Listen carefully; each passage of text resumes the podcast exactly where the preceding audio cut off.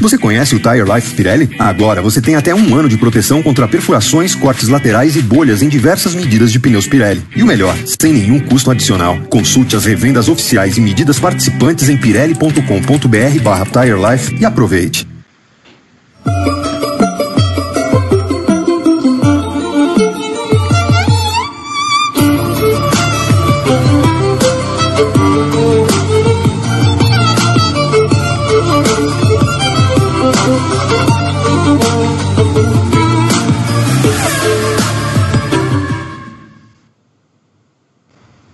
Noite. Qual o piloto que come com o rabo? São esses os tipos de pergunta que temos de lidar já nesse programa fabuloso. Pessoal embatumado na graça e na poesia. Boa noite a todos. Oito horas, um minuto para você que nos acompanha ao vivo. O Paddock GP está no ar. Nas próximas duas horas, e só duas horas, porque eu duvido que vão bater a meta hoje, falaremos muito a respeito de Fórmula 1, MotoGP, Fórmula E, Indy, Stock Car, é, outros assuntos mais, trivias que estão mandando para a gente via chat. Eu, não, eu vou começar diferente esse programa. Vou ter de chamar Rodrigo Berton para abrir esse programa com as suas palavras iniciais e com os seus oferecimentos iniciais. Boa noite, Berton. Muito boa noite, Vitor Martins, Gabriel Curti, Guilherme Bloise, Pedro Henrique Marum, todo mundo que está acompanhando a edição 210 do Paddock GP. Pois é, Vitor, a gente começou de um jeito diferente hoje. A gente já tem quatro superchats antes do programa começar. A galera tava engajadona no chat, no, no bate-papo pré-Paddock GP. Eu vou começar a ler os comentários aqui. O Antônio Carlos Borges mandou 25 reais. Boa noite. Segue uma pequena contribuição pelo excelente trabalho. Aproveito para mandar os parabéns ao Drogovic. Ótimas duas provas. Sobre a Fórmula 2, tem uma pergunta, que faço na sequência se puderem responder. E não mandou a pergunta, ele mandou depois. Tem o superchat, eu vou ler na hora da Fórmula 2. Aí, Vitor, tivemos Rafael Coelho Show. Rafael Coelho. Rafael, Nossa, membro. E é, tem, e é um dos primeiros que tem o, a badge de dois meses de assinante. Ele mandou três superchats. Você já quer falar agora do Superchats ou deixamos para a hora que formos falar dos assuntos? Não, o dele só tem um assunto que é da Fórmula 2, os outros dois são de conhecimentos gerais e, e, e parabenizando o nosso trabalho. Por exemplo. Nossa área, nossa área. O de R$ 42,60, hoje não tenho que fugir do chefe para me incomodar, mas tenho aula ao vivo. Bom programa a todos. Rafael participou da edição da semana passada do Padocast com o Gabriel e ele deu uma fuga no trabalho para poder participar. Está na aula nesse momento. Sim, ele faz uma pergunta que aconteceu na aula. Por Cadê a imagem da aula? R$ 8,52, Vitor, ele perguntou por que os Estados Unidos invadiram o Iraque? E foi uma, uma, uma pergunta que apareceu na aula dele. Por quê, Vitor?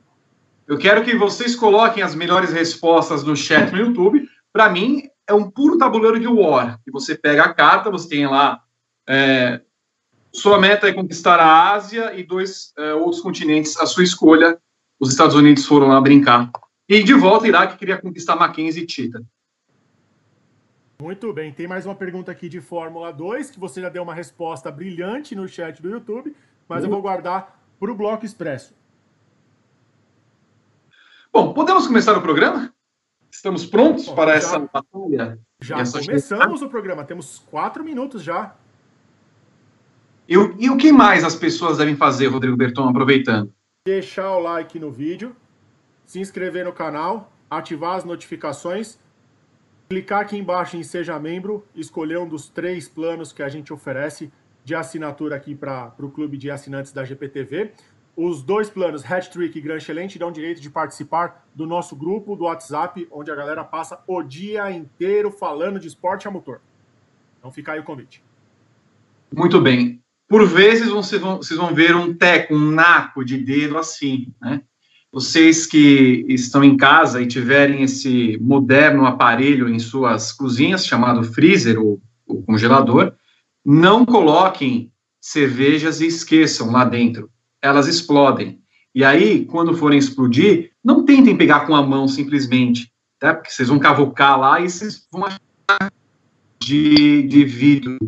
E aí o naco de vidro pode entrar no seu dedo e acontecer um, um terrível acidente, tá bom? Então, fica essa dica para vocês, jovens, não cometerem esse erro, tá? Começando o programa, enfim, para falar de esporte a motor, nem parece que é um programa de esporte a motor, parece um show de humor. Eu, eu, eu não quero destaques iniciais, porque tem muita coisa para falar. Eu, apenas um oi geral de Gabriel Curti, de Guilherme Blois e de Pedro Henrique Marum. Oi geral para Vitor Martins, Pedro Henrique Marum, Guilherme Blois, Rodrigo Berton, todos que estão nos acompanhando. Hoje o programa promete ter muitas horas de duração. Só que para ele ter muitas horas de duração, vocês precisam dar like no vídeo e mandarem aquele din-din fabuloso para a gente pro, pro Time Extended rolar. Valeu? A meta, só para reforçar, qual é? Rodrigo Berton, qual é a meta? Mil likes. Mil likes. E, e dois mil, dois mil likes para ter briefing no domingo. Exatamente. Briefing das 500 minas de Indianápolis. Muito estranho fazer isso em agosto, mas 2 mil likes para termos o briefing azeitado da semana que vem. Aí chove. Bom, é, Guilherme Bloise. Bom, é, boa noite, Gá, boa noite, Marum, boa noite, Berton, boa noite, Extina, Roberto Fitch. É, meu oi geral para todos, né? E eu, como pegando o gancho do seu pequeno acidente, tivemos um final de semana extremamente acidentado, né? Então acho que vamos tivemos uma, algumas quedas aí no, na Moto 2, na Moto GP. Tivemos um acidente do Gelael também, que o rapaz ficou até fraturou uma vértebra, tá, tá, virou dúvida aí pro, pro GP de, de Spa. Então temos muita coisa para falar nesse acidentado final de semana de esporte a motor. E tivemos um acidente em Indianápolis que foi Marco Andretti na pole. Pedro Henrique Marum. Oi, geral. É, vamos cobrir um pouquinho de tudo. Tivemos coisas importantes no fim de semana, algumas, algumas, e vamos falar delas. Vou me manter sucinto aqui. Esse é o nosso açougueiro da notícia, Pedro Henrique Marão. Segundo roteiro preparado por nosso Gabriel Curti, começamos o nosso Paddock GP com a Moto GP. Nós provavelmente estaremos falando aqui hoje, hoje talvez não, ontem já estaremos falando num briefing especial a respeito da morte de, um, de alguns pilotos, dois possivelmente, Maverick Vinhares e Valentino Rossi. É, quando a gente vê a cena em câmera normal, né, é, é incrível como não houve algo a ser acertado com duas motos desgovernadas entre os dois pilotos da Yamaha. E aí a gente vai vendo os frames, 1500 frames por segundo, lento, super lento, mega lento, e cara, estarem vivos é uma. Estarem vivos não, estarem é, sem um arranhão sequer é uma dádiva. Nós vamos falar daqui a pouco da vitória do André do que é uma torta de climão maravilhosa, mas é, eu tenho a impressão que, Gabriel, a Áustria, que trazia uma, uma um, um perigo, que era a chuva, os pilotos estavam com medo de correr na chuva.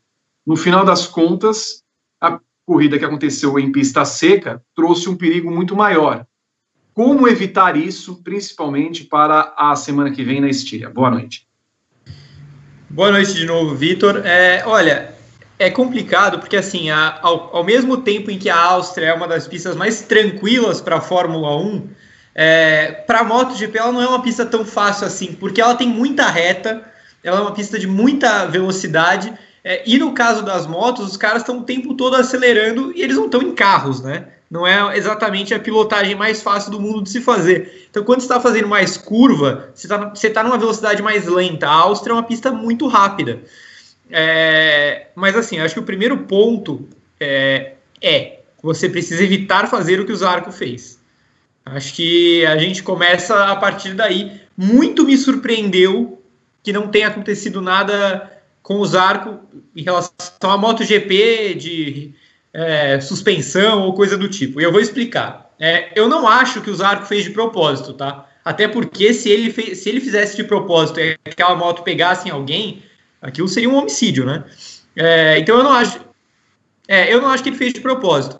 Mas ele foi muito inconsequente. Muito inconsequente de, de mudar a trajetória daquele jeito no meio de uma reta entrada de uma curva ele estava muito aberto para fazer a curva, do, fechada do jeito que ele quis fazer.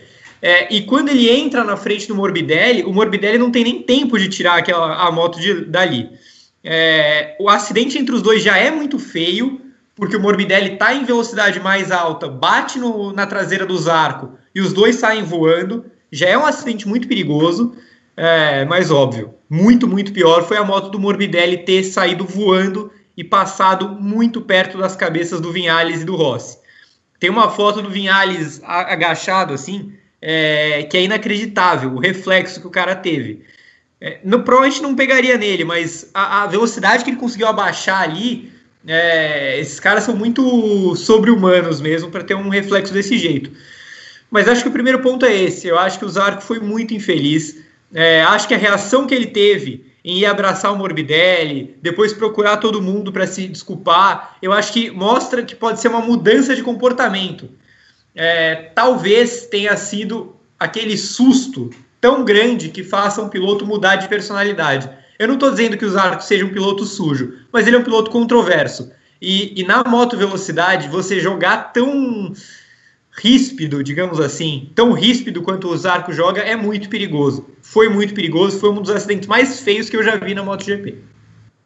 Pedro Henrique o Franco Morbidelli, inclusive, já falou que vai ter uma na reunião né, na próxima quinta-feira entre os pilotos, o briefing, as coletivas e tudo mais, que vai levar o caso para uma avaliação dos comissários né, da MotoGP como um todo, porque, é, primeiro, é, me estranha, inclusive, não terem sido liberadas outras imagens que aquela que a gente viu como principal, né, a câmera que fica é, na, na frente do grampo, né, então a gente vem vendo a moto, ou, ou se fossem os carros, por exemplo, da visão que a gente tem de, da aproximação. Não tem nenhum movimento é, da câmera quando a gente vê das motos, por exemplo. Claro que todas as motos têm câmera, acabaram não sendo mostradas.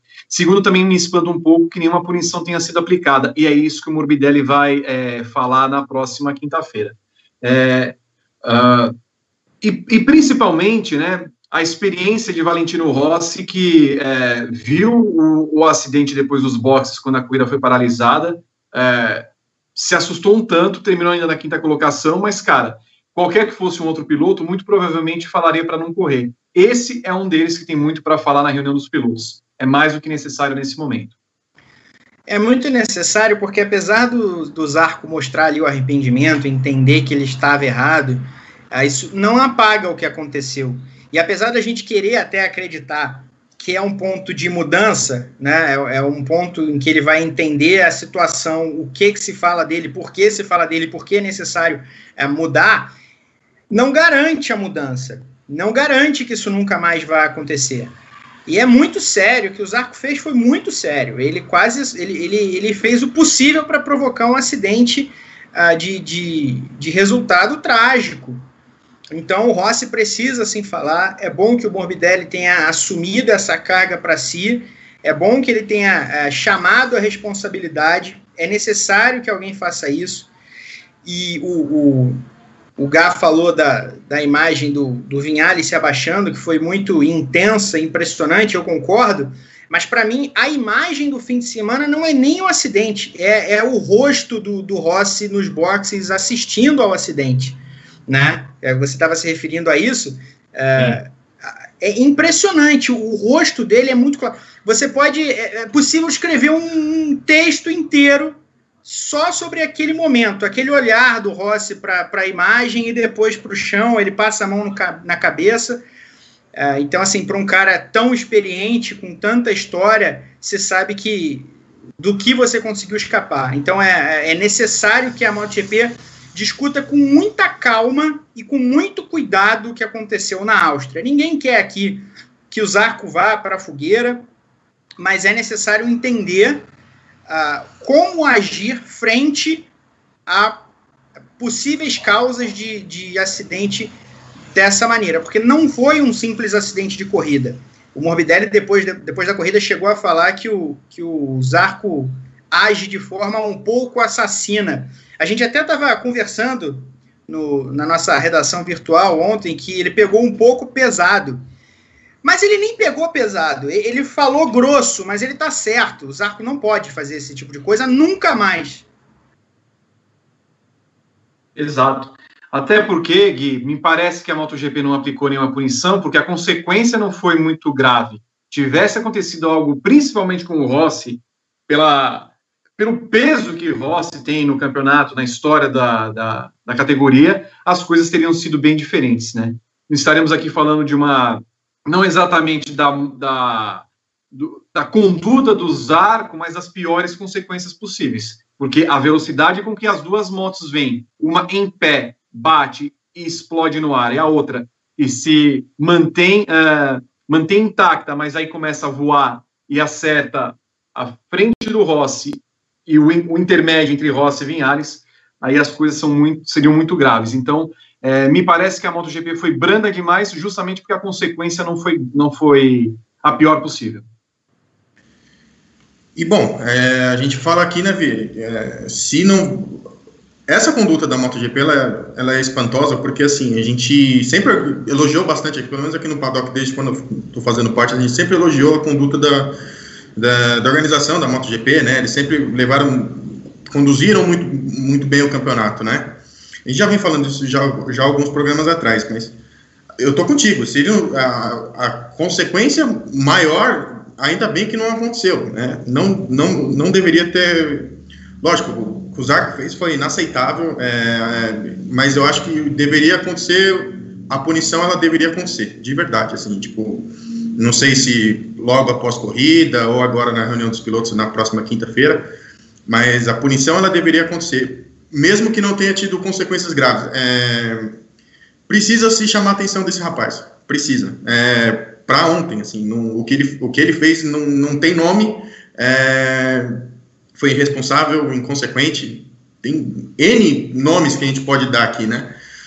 Mas a, a MotoGP eu acho que dá, dá uma bela vacilada nisso daí, porque deveria aplicar a punição e uma punição, sei lá, uma suspensão de uma corrida, alguma coisa nesse tipo. Eu acho que caberia, caberia pelo que, que as imagens são impressionantes. A, a dupla do, do o Rossi e o Vinhares, eles terem sobrevivido a isso, cara, se eles não nasceram de novo, no, se eles nunca nasceram de novo, acho que tá aí a primeira vez, entendeu? Então, foi, foi feio, foi chocante.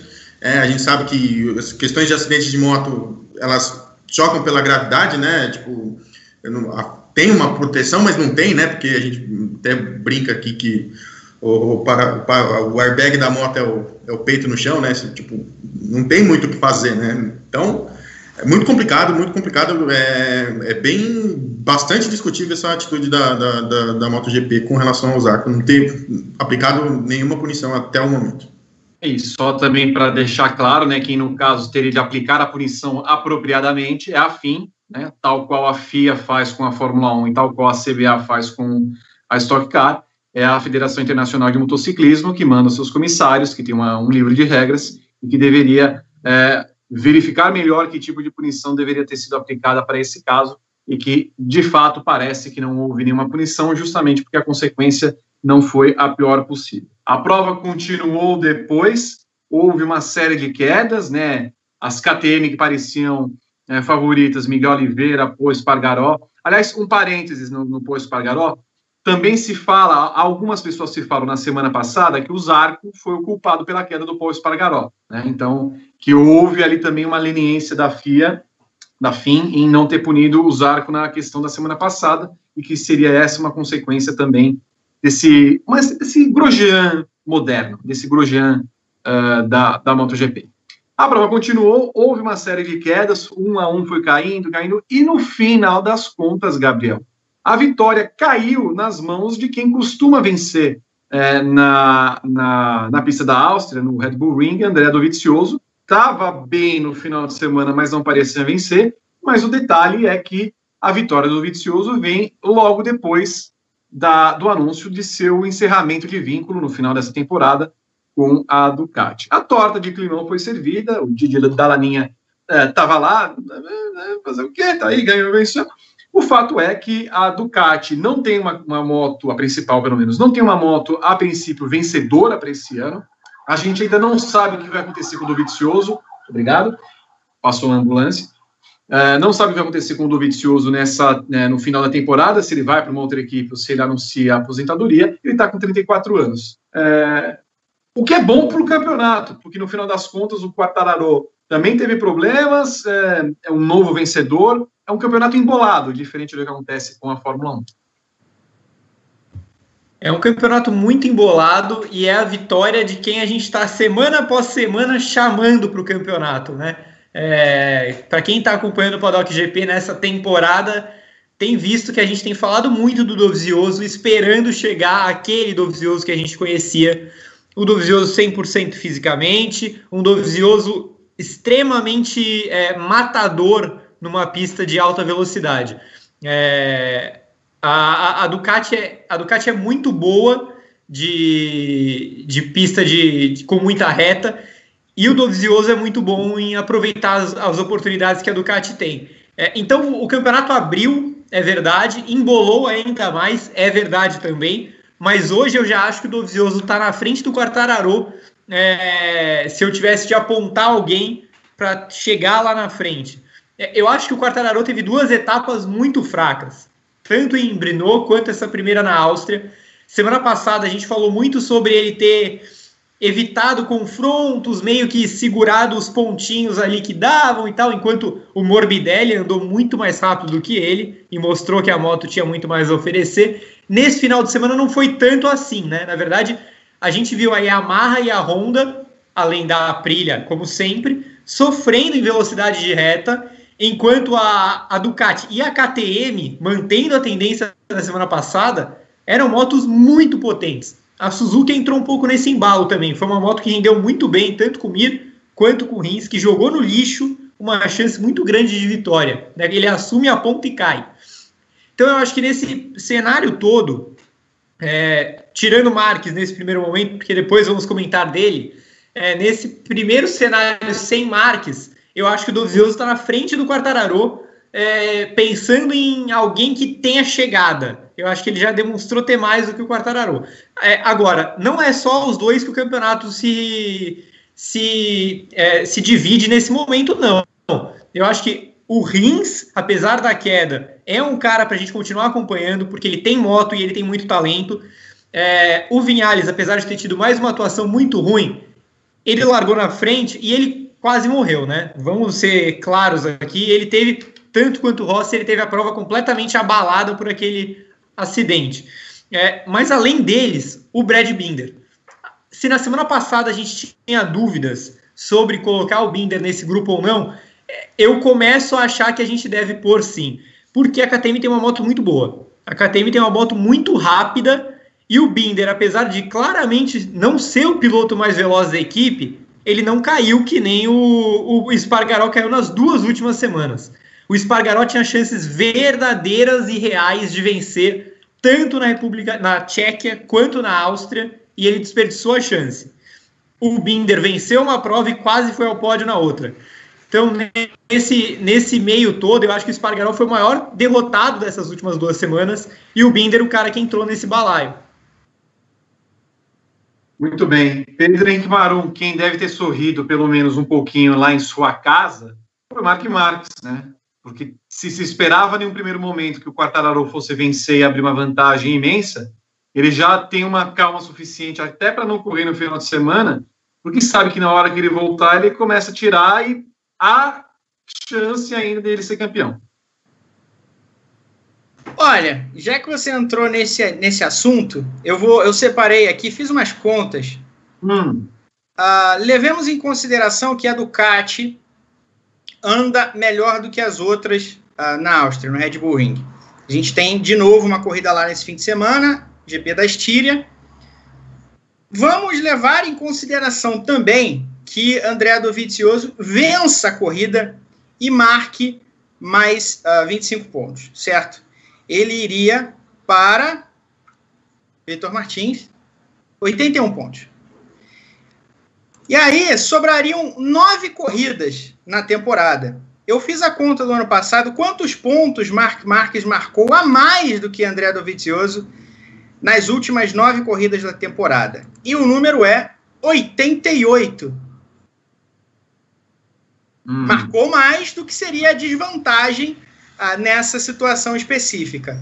Então, a Dovizioso corre contra o relógio, não só o de Marques, mas o dele próprio, que começa a temporada ah, muito baleado com problemas físicos. Mas a gente vê que tem janela de briga, e tem briga ainda no campeonato. O Marques, pelo que a gente conhece dois últimos anos, ah, por, essa, por essa conta do que ele consegue fazer no fim do campeonato, ele está na briga ainda. E é bom que o pessoal vá se misturando. Obviamente, ele não vai. Ele gostaria muito que Quartararo e Dovizioso não ganhassem a corrida do próximo fim de semana.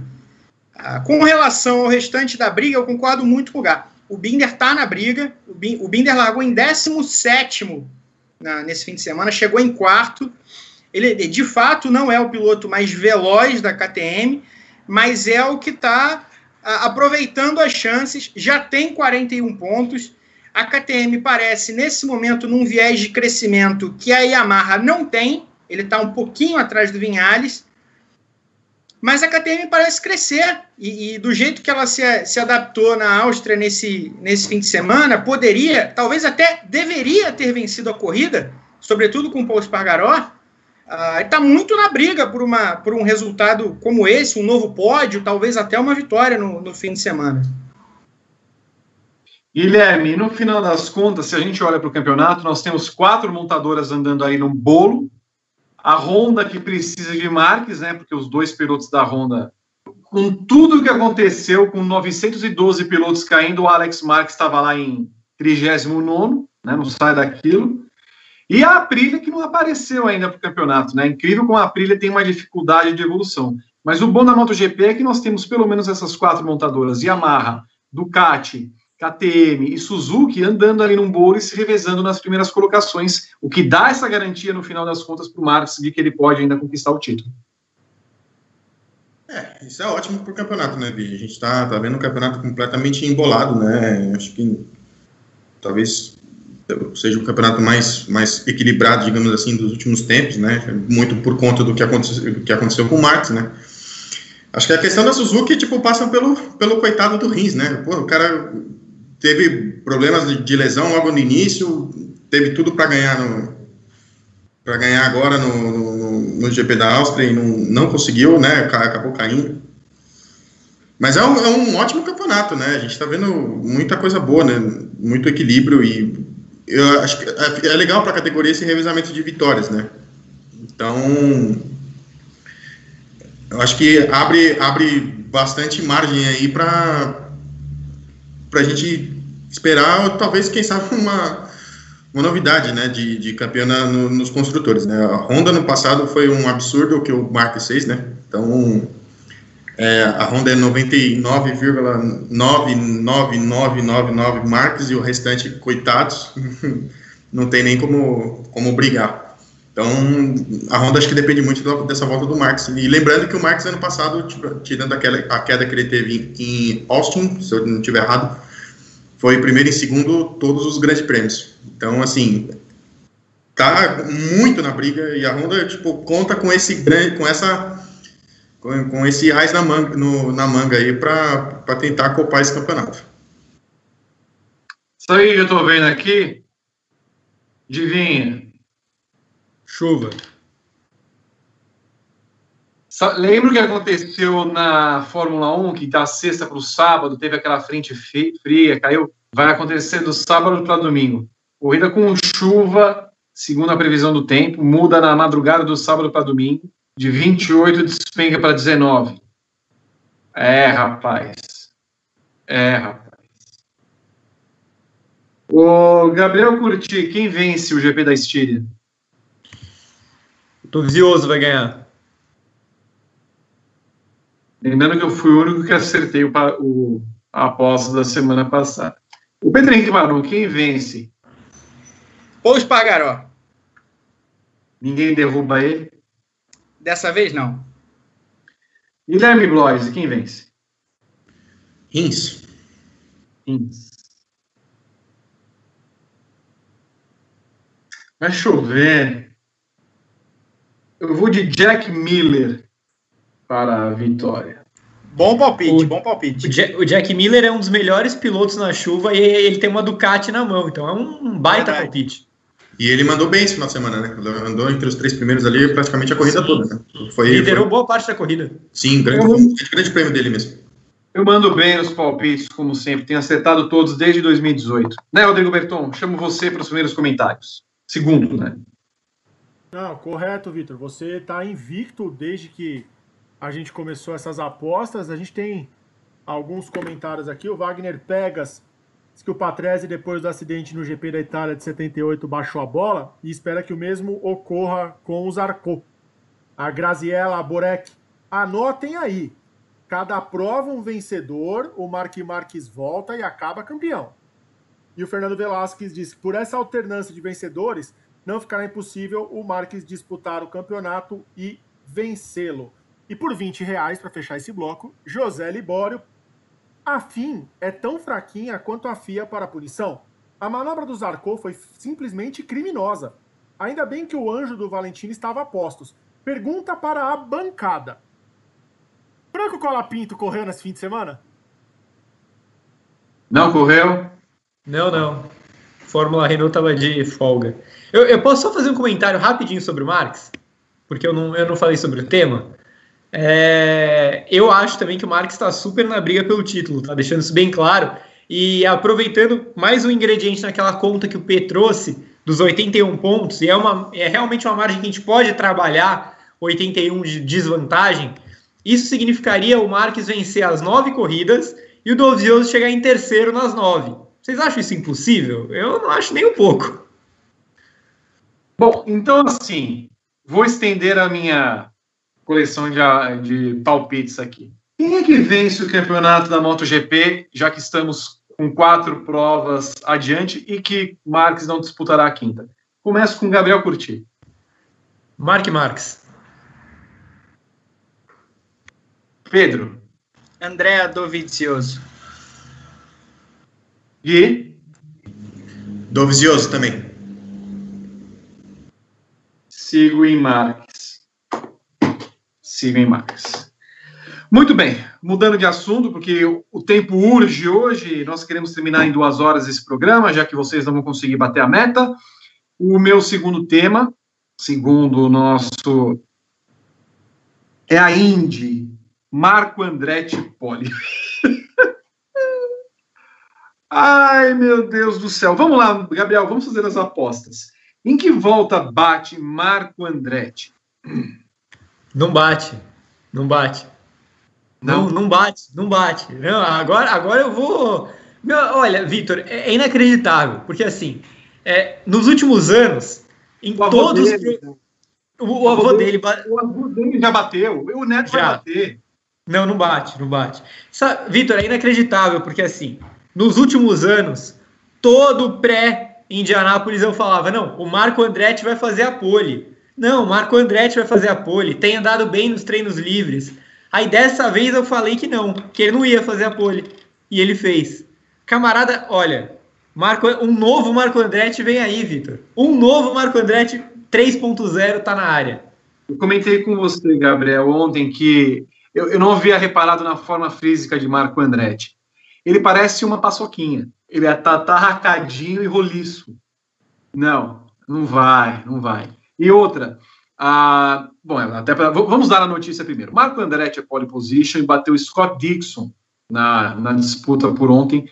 Takuma Sato larga na terceira colocação. Ou seja, você tem uma primeira fila aí lindíssima, né? Porque você tem o cara que até três meses atrás, quatro meses atrás, estava preocupado em voltar para a autoescola porque ele tinha desaprendido de guiar e faz, segundo as contas do meu alfarrábio, 19 décadas que ele não vence uma corrida. Aí você tem o pentacampeão que vai ser ex, provavelmente. E aí você tem o Takuma Sato, né? Porque é brilhante em alguns momentos e é tenebroso em alguns outros. Então, é uma primeira fila muito diferente do que nós estamos acostumados a ver. Até porque geralmente, né, líder do campeonato, não, não, costuma muito sempre estar ali bem, como o Dixon tá, pagando primeira fila, não sei o que lá mais. E bota o ingrediente, né, Gabriel, da Honda. A Honda é um espetáculo de motor, e é difícil a gente fazer qualquer previsão de um motor Chevrolet, e aí uma pessoa em especial chora, é, vencer essa corrida. Mas é, a primeira análise que nós temos de fazer com o Andretti, com o Dixon, com o Sato, com o Heyhol, é, o único que foi mal com Honda foi o Davidson, porque errou na volta dele. Mas assim, a Honda, assim, muito, muito à frente da Chevrolet. Muito à frente. É, e isso assim, é uma tendência que já estava se mostrando nos treinos livres. Eu sei que na classificação isso foi acentuado, e aí muito se fala de que a Honda aceitou aquele boost da classificação de uma forma muito mais natural que a Chevrolet. A Chevrolet não, não conseguiu usar bem o boost, tanto que os motores de reta andavam muito mais lento do que andavam os Honda. É, não era só que a Honda tinha um acerto melhor com suas equipes, não, era muito mais rápida mesmo. Nos treinos livres isso foi um pouco menor, inclusive nos primeiros dias a gente até via alguns carros da Chevrolet disputando ali em cima, a Carpenter em especial, o Alonso no primeiro dia e no segundo, até o momento em que ele resolveu bater o carro e estragou tudo. É, então, nos treinos livres, pelo menos foi um pouco mais próximo. Agora, quão próximo? Eu acho que não o suficiente para uma, uma Penske sair de 13 terceiro e tentar ganhar a corrida. É, acho que está bem complicado para o New Garden, mais ainda para o Pagenot. O Pagenot Paginou quase repetiu Iowa, né? Aí ele largou em último nas duas corridas e ele vai largar na antepenúltima fila em Indianápolis. É, então, assim, tá muito complicado mesmo para a gente projetar uma Chevrolet na briga pela vitória, até porque a única Chevrolet no top 12 é o Rhinos VK, que bateu não uma, mas duas vezes no Texas.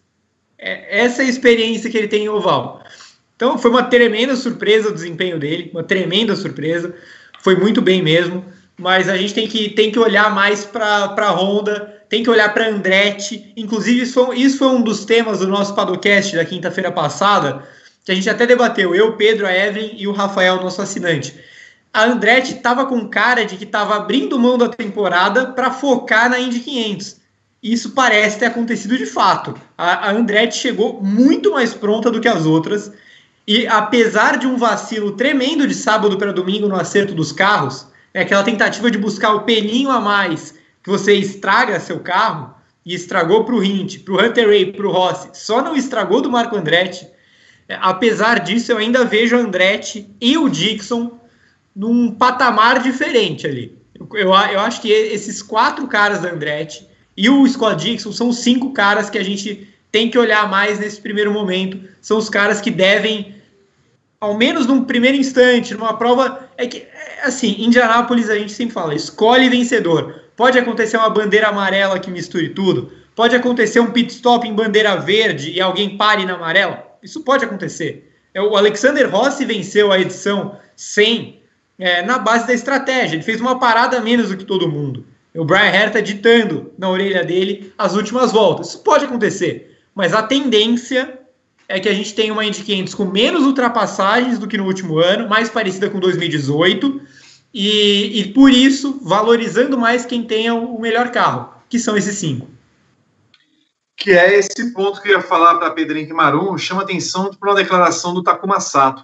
Esse ano foi um ano que tivemos menos treinos, né, Pedro, por conta de tudo que está acontecendo com a pandemia, é, não teve toda a preparação que foi necessária dos últimos anos. E o Sato falou que esse ano vai ser extremamente desafiador passar. A gente se acostumou durante um tempo ver aquela prova em pack, né? Todo mundo andando junto, passando, dando aquela emoção e não tendo a noção de quem fosse terminar.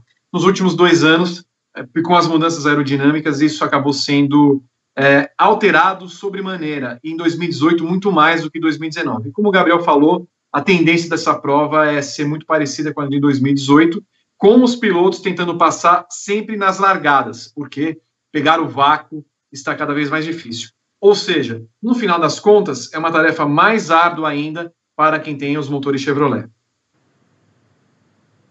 É uma situação complicada, é uma situação complicada para todo mundo que está ah, atrás do, do, do, pelotão, ali no, no, na metade, que vai ter que procurar uma forma uh, de, de limpar essa desvantagem que vai ser uh, estar atrás, né, estar colado em alguém, uh, estar no vácuo. Vamos ver como é que a Penske se sai, porque uh, lá, se a gente pegar o Texas como, como exemplo, e é só o que a gente pode fazer, no, o, o Gá se referiu ao Padocast, eu falei isso algumas vezes, é só o que a gente pode fazer, porque é o único exemplo que a gente tem, até os, os testes, os treinos foram pouquíssimos, a Penske rendeu muito melhor na classificação, né? Classificou bem, o New Garden tirou uma pole ali, totalmente inesperada, mas na corrida o carro foi muito mal, com todo mundo, não só com ele. Apesar dele ter chegado bem no fim, o carro não rendeu. Ah, então é um pouco assustador para Penske. Essa, essa semana vai ser de muita dor de cabeça. Com relação ao Andretti, cara, é fantástico, né? O que é, 2020 guarda guarda para tudo, né? A maioria das coisas é negativa, mas algumas são simplesmente incríveis. E essa é incrível. É, não dá para acreditar que o Marco Andretti em 2020 uh, ah, vai largar na frente e vai ter chance de ganhar, porque vai.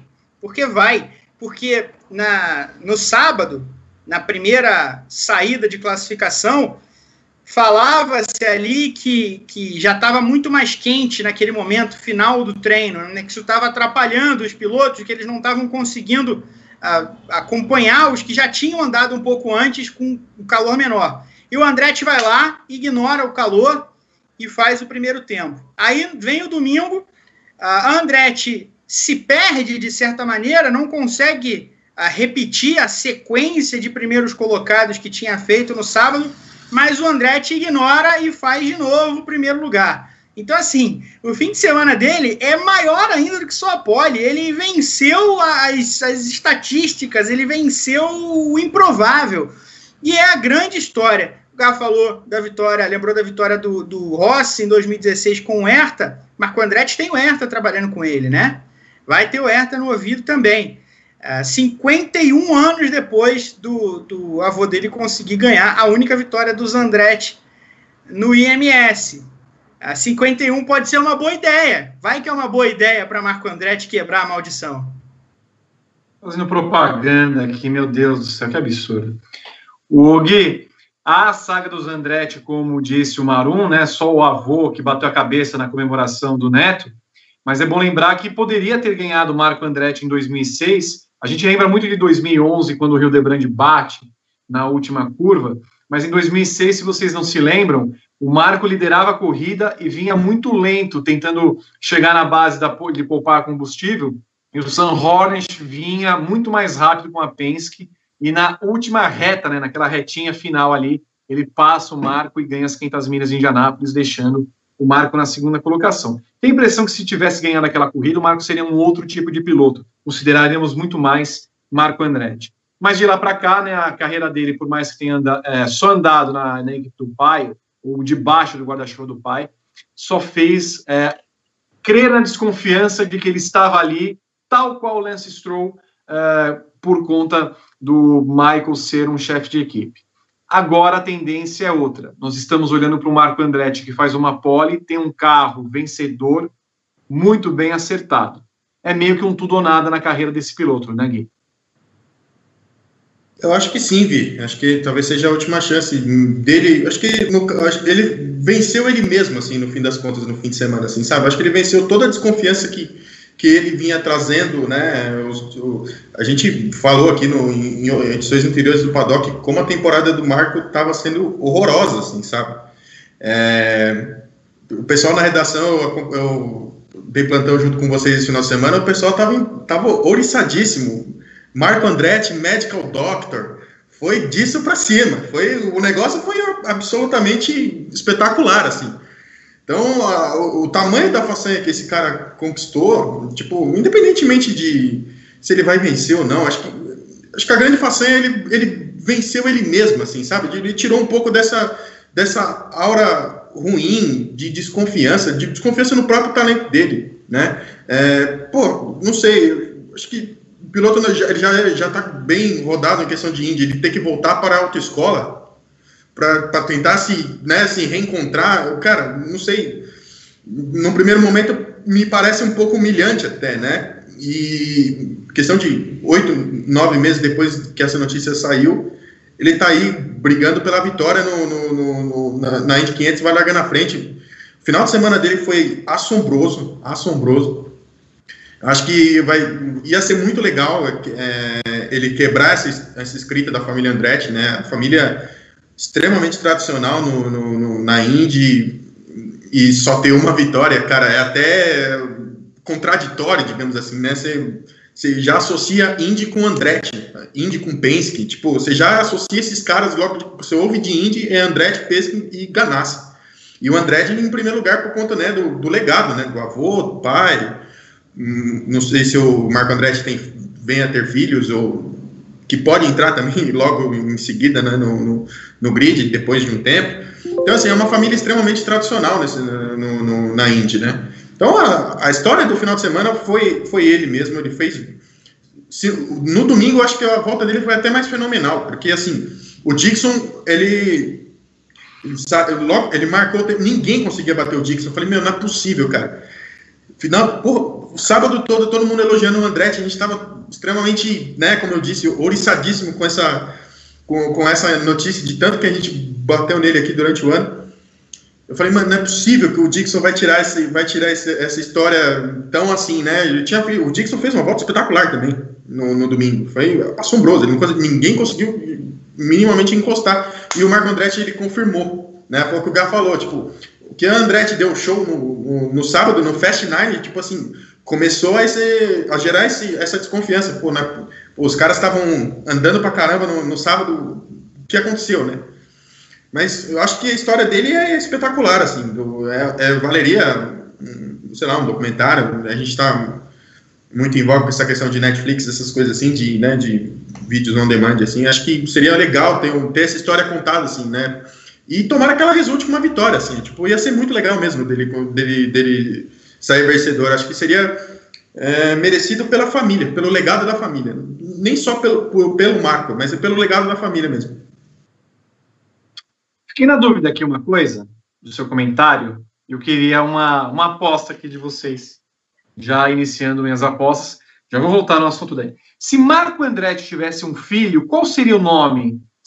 Considerando a sequência Mário, Michael e Marco. Gabriel. Marlon. Marlon. Pedro. Mano Andretti.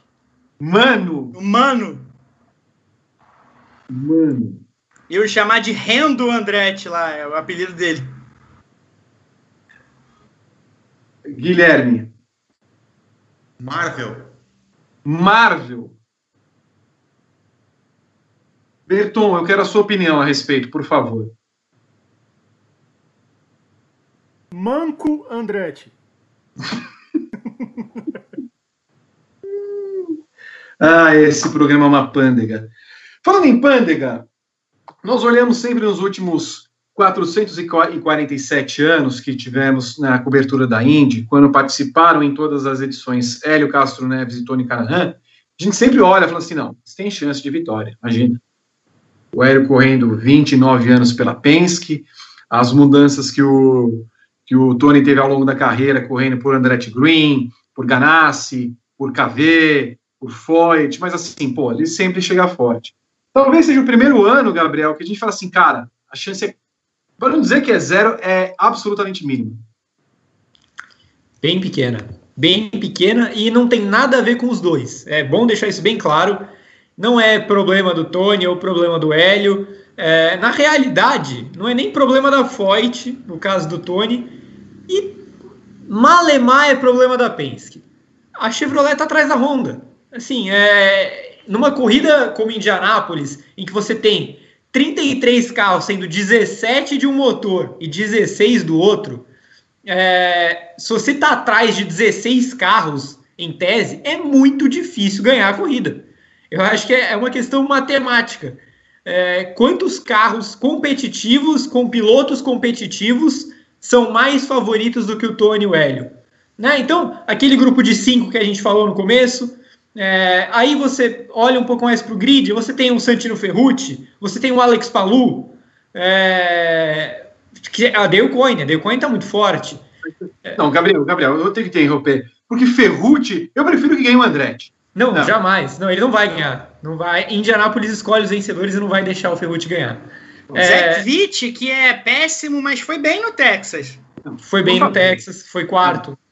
É, aí, mas aí você tem o Graham Hall, você tem o Takuma Sato, é, tem muito carro rápido na frente deles, entendeu? É, por mais que alguns pilotos não sejam melhores, a maioria ele não é melhor, eu, eu, vou, eu vou pegar só os 12 primeiros do grid, tá? Nem vou me alongar muito nisso. Você tem Marco Andretti, Scott Dixon, Takuma Sato, aí o VK eu acho que não vai chegar na frente deles.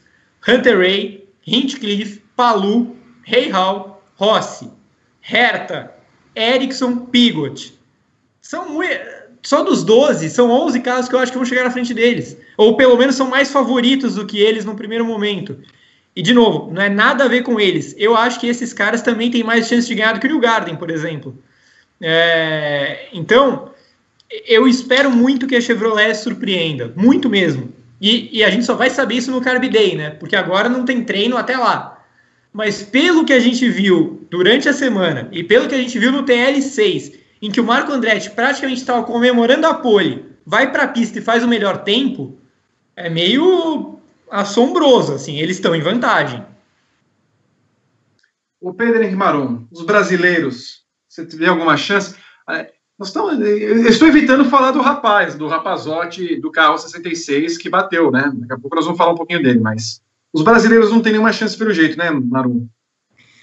Olha, eu subscrevo o que o Gá falou, só vou adicionar o seguinte: é, mais do que nunca, Indianápolis vai precisar escolher um dos dois se eles forem ganhar, porque a situação é, é dramática para a Chevrolet. Quem da Chevrolet, se alguém da Chevrolet conseguir ganhar a corrida, vai, ser, vai ter sido escolhido a dedo pelo IMS, porque a Honda está muito na frente. É, foi totalmente. A gente esperava a Honda um pouco na frente, mas não desse jeito. Né? É, assim, é brutal a diferença entre, entre as duas. Então a situação é muito difícil, é muito difícil. Só com uma corrida muito atípica que vai acontecer. E Gui, é, a gente não sabe, inclusive, o que vai acontecer com esses dois pilotos. Hélio, é, liberado para conversar com outras equipes, porque a Penske não tem nenhum projeto para ele no ano, no ano que vem. E Canaan, teoricamente, no seu último ano de Indy, não se sabe se ele vai eventualmente correr as quintas milhas de Indianápolis no ano que vem, mas sabidamente é a temporada de despedida. Então, se for uma despedida dos dois, me parece que caminha para ser uma despedida bem triste e melancólica. É, pela história dos dois, né, fica, acho que por isso que chama atenção por, por pela melancolia, assim, né, eles andarem muito para trás do grid, né, o, é, o sair na, na, penúltima fila, penúltima, antepenúltima fila, é, pela, pela história que ele tem e, e, pelos, né, campeoníssimo que ele é, o Tony Canan também, a gente está falando desse ano, que é o último ano dele, então, eu acho que fica, é, é difícil, Vi, a gente, acho que qualquer, qualquer resultado diferente do que a gente já imagina do, do Canan vai ser e do Castro Neves vai ser um negócio extremamente sur, surpreendente assim. Eu, pô, acho que se, sei lá, se eles chegarem entre os 10 primeiros, já, porra, já é um, um, baita resultado, assim, né? Mas acho que, como o Marum falou, é uma questão extremamente de condições de, de clima e de corrida extremamente atípicas, assim, segundo o nosso astrólogo Edgar Melo Filho, os astros têm que confluir no mesmo, no mesmo segundo para dar tudo certo e tal, né? Então é, é, é, nessa onda que pode acontecer algum grande resultado do, do, dos pilotos brasileiros na, na Indy 500. Eu não consigo imaginar algo diferente do que eles conquistaram nesse final de semana de posição. Sei lá, acho que seria uma grande vitória se eles chegassem no, no top 10, assim. Acho que já tava, tá de, estaria de ótimo tamanho pelo que pelas condições e pela, né, eles não estão correndo né, regularmente, estão correndo algumas corridas específicas né, a temporada toda. E Gabriel, aqui até para encerrar o assunto Indy, quero começar com você. Todo mundo, claro, está esperando a sua opinião a respeito de Ben Henley. Não, não. Aliás, Ben Henley vai tomar bandeira preta com a Dragon Speed? Certeza, certeza. O, o, carro, o carro não passava de 222 milhas. É, terrível, terrível. Infelizmente, ele é o Bud Lazier dessa edição dos últimos ah. anos. É, aquele, aquele, carro que não tinha condição de estar na prova, mas a organização chamava para dar 33. É o que aconteceu. É sempre muito triste, né? Quando a gente tem um participante é, que está ali para fazer número. É, no, antigamente no futebol, se não tinha substituição, quando o jogador machucava, mandavam ele para a ponta esquerda para ele não atrapalhar tanto. É, o, Ben Henley é o, é o ponto esquerda machucado do, da Indy 500. E a Indy 500 merece muito, merece 33 carros competitivos. O, hoje, hoje em dia, esse negócio de colocar o cara machucado lá na frente não dá muito certo, porque semana passada a Atalanta perdeu o Freuler machucado, ele voltou para o campo e o PSG fez dois gols. E foi uma coisa que eu jamais tinha visto. Mas, por favor, continue, Vitor. E o Ben Henley pode acertar dois carros. Exato. E o Ben Henley não é mau piloto, hein? Bom, bom que se diga. Não é mau piloto, não. Alonso, o que esperamos de Fernando Alonso, o, o Gabriel? Ele está de novo na hora errada, no lugar errado?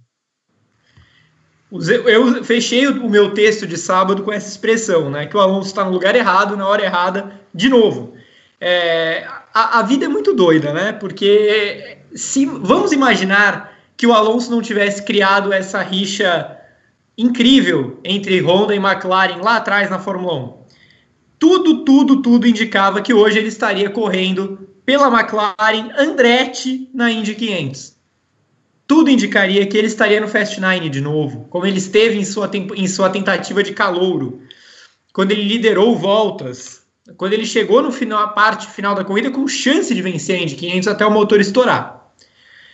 Não tem mais isso. A Honda fechou a porta para o Alonso, não tem mais relação entre os dois.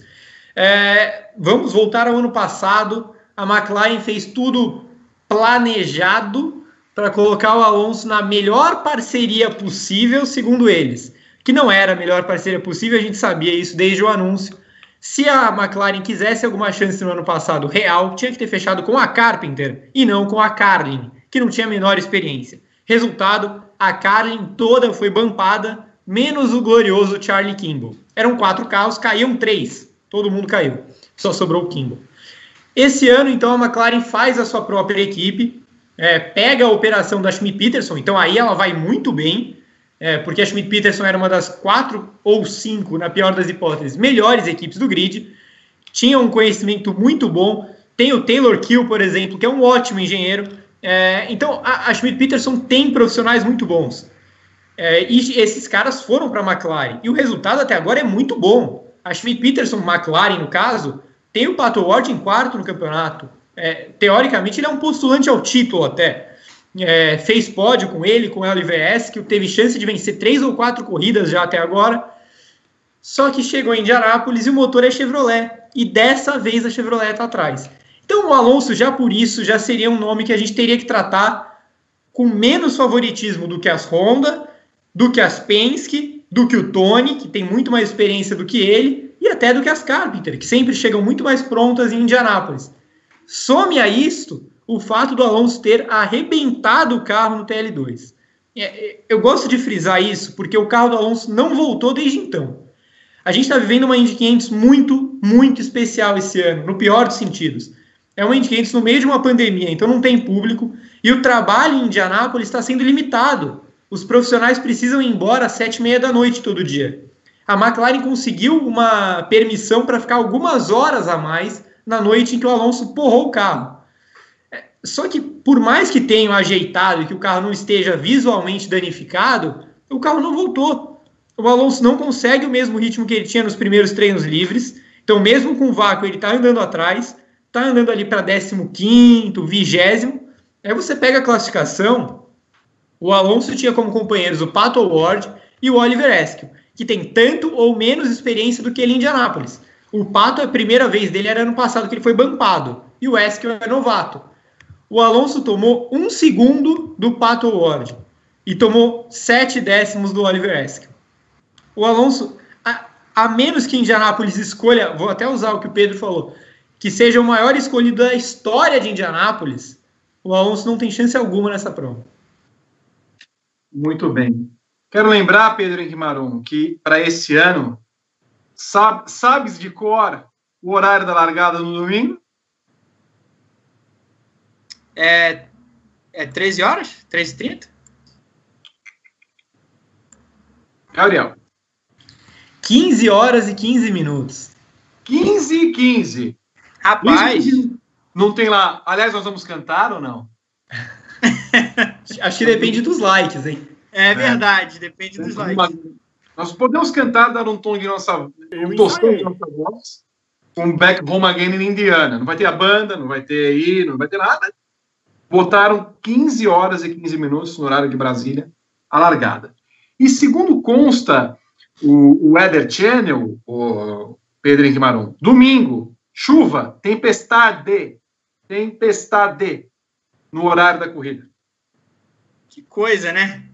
É, quando que vai acontecer essa corrida se não for no domingo à tarde? É, que, que, ano, que, que, que, sequência de situações. É, tão, é um ano tão bizarro, é um negócio impressionante. Pois é, muito estranho. Bom, se não acontecer, obviamente, domingo, vai para segunda-feira, mas é um ano que.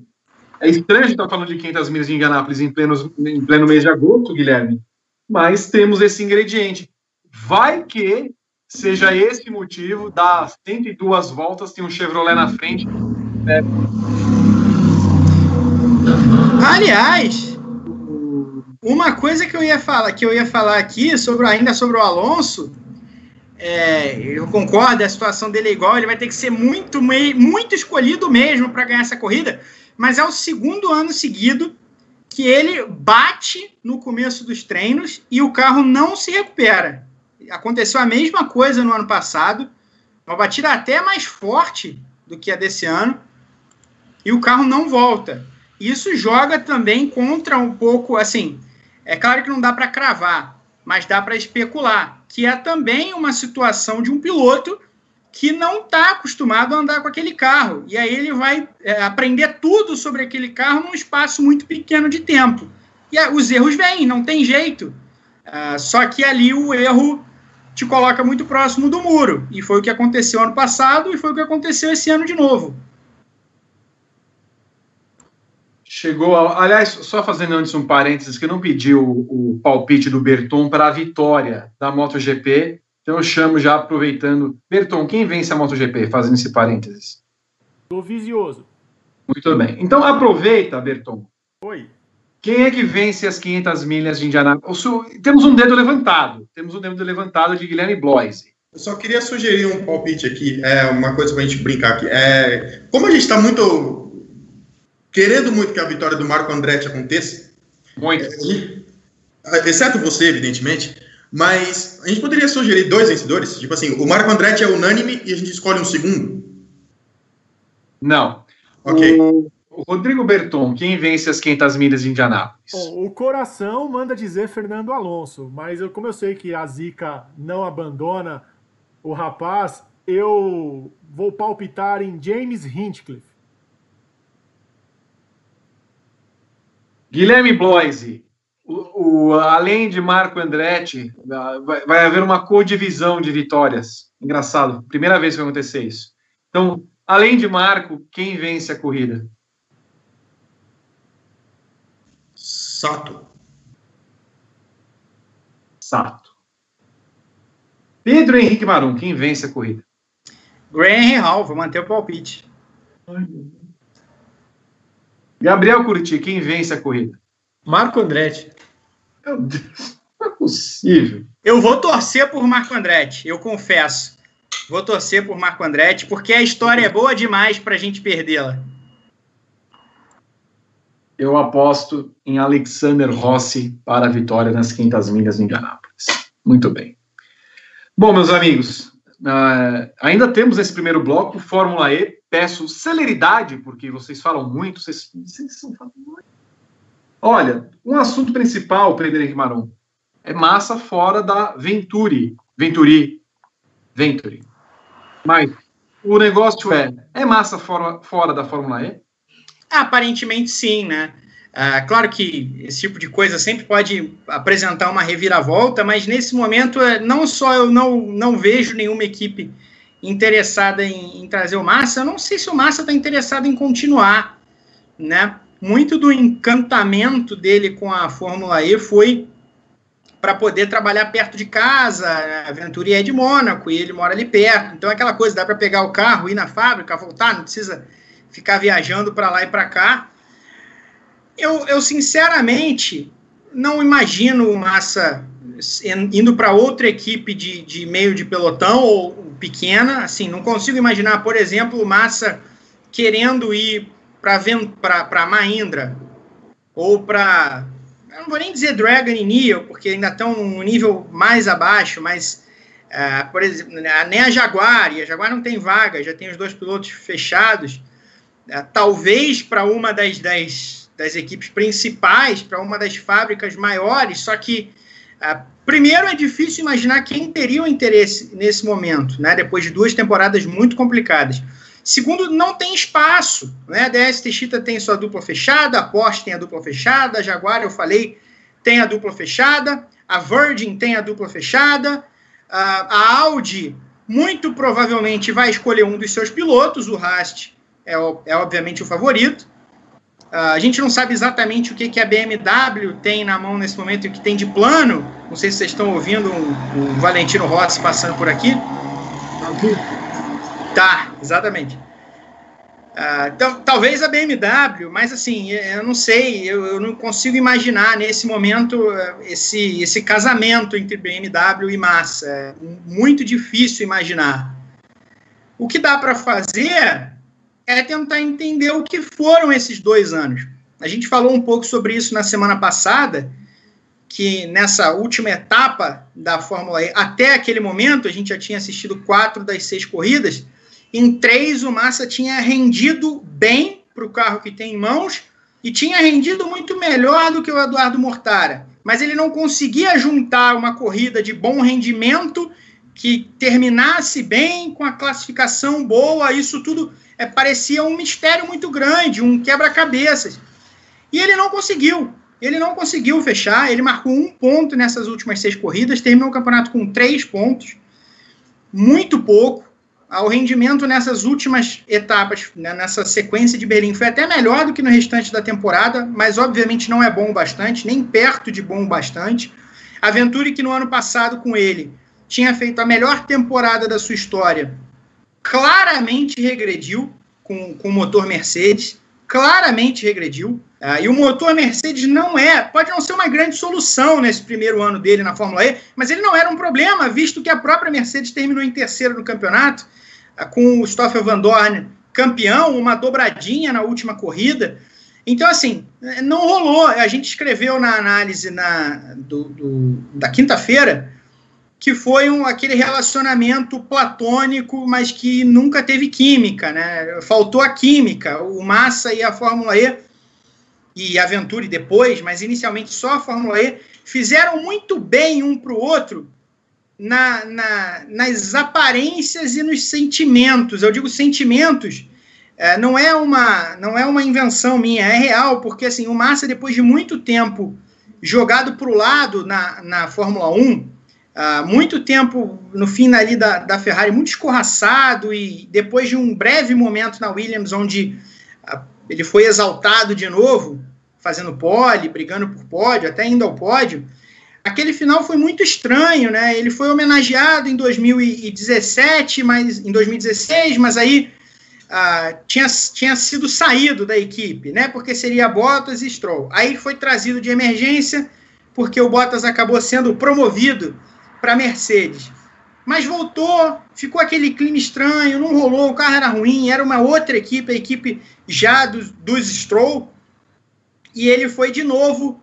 Uh, foi uma decisão também dele, mas a sensação a gente sabia qual era, né? Que ele não ficaria no grid, que não havia muito ali, muito uma, uma relação para continuar. Também ainda bem que ele saiu, porque a Williams piorou uh, muito depois daquilo.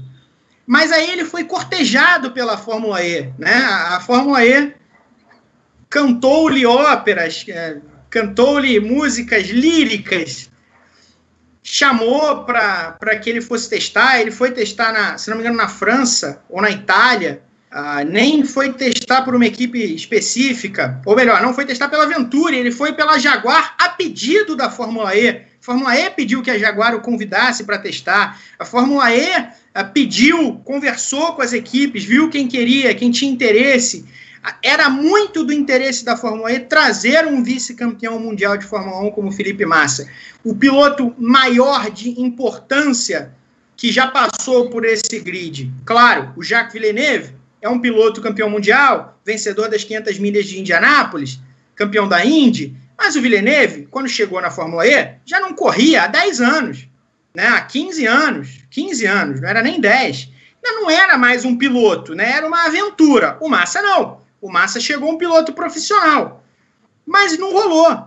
Parecia que ia rolar naquele fim da primeira temporada dele. Uh, repito, naquela segunda metade do campeonato, o Mortara não conseguia andar e ele fez muito papel do Massa esse ano.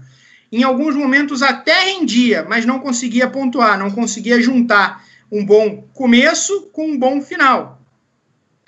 E o Massa pontuou bem, foi ao pódio em Mônaco, parecia que daria esse salto, mas não aconteceu.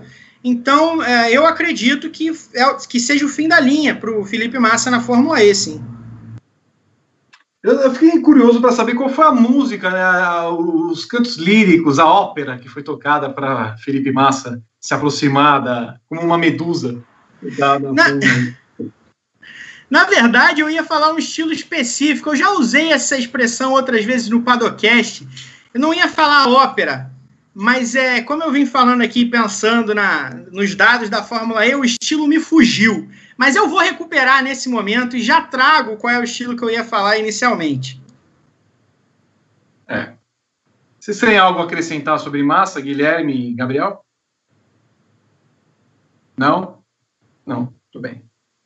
Falaremos de Fórmula E apenas e tão somente no final do ano e. Olha lá, mentira, falaremos de Fórmula E ao longo da temporada. O que importa é, nós temos uma hora e onze de programa. É bom deixar claro, tá? Então, o segundo bloco vem aí, meus amigos. Então, rápido, porque eu quero encerrar o programa com duas horas, porque sinto que os nossos amigos não vão colaborar com a meta de hoje para a gente fazer o time extended.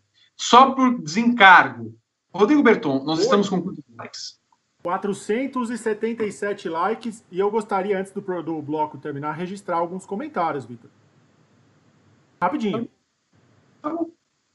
Vamos lá, então. É sobre Indy e Fórmula E. O Douglas Rangel. Marco campeão da Indy 500, hein? 2020 não é para amadores. Dá isso Ri... no comentário? Para me irritar? Sim. O Renato Ribeiro diz que 2020 tá tão louco que é capaz do Ericsson ganhar. Fábio Schneider. Gosto muito do Marco Andretti. Ele estava precisando desse golpe de realidade para acreditar que ele é um bom piloto. Ele próprio não estava acreditando. Vando Monteiro da Silva mandou dois reais. Da Lara, carro incrível na Indy, nunca fez na Fórmula 1. O Manuel Cichonani, Alonso não vai nem completar a prova. Quando tomar a segunda volta, vai encostar o carro. O Israel Duque diz que o Massa durou até bastante tempo na Venturi. E o Sink Redder, Massa não se envolveu com a Fórmula E como deveria. E o Manuel Cichonani, é, ele volta elogiando o trabalho do Theo José e do Edgar de Melo Filho. Fim do primeiro bloco. Só vou, deixa eu discordar aqui rapidinho, só para ser justo. O Massa, o Massa se envolveu com a Fórmula E, sim. Ele tentou andar, ele tentou aprender. Mas a Fórmula E é muito diferente. E eu imagino que para pilotos mais veteranos seja ainda mais diferente e ainda mais difícil de fazer essa transição do que para caras mais jovens. Porque estamos é, é falando aqui de estilo de freada, enfim, uma, uma série de coisas que quem uh, anda em carros híbridos já está mais acostumado, até quem anda em simula em videogame, né? Está mais acostumado. Para pilotos mais veteranos é mais difícil. E não rolou essa transição. Ele não conseguiu pegar o, o, o ritmo do jeito que se imaginava. Mas não faltou esforço para o Massa. Ele, ele tentou, isso é evidente. Posso? Permite? Enfim, termina o primeiro bloco desta atração segundal. Voltamos daqui a pouco para o GP Expresso. Botos comerciais, Berton. Você conhece o Tire Life Pirelli? Agora você tem até um ano de proteção contra perfurações, cortes laterais e bolhas em diversas medidas de pneus Pirelli. E o melhor, sem nenhum custo adicional. Consulte as revendas oficiais e medidas participantes em pirelli.com.br barra Tire Life e aproveite.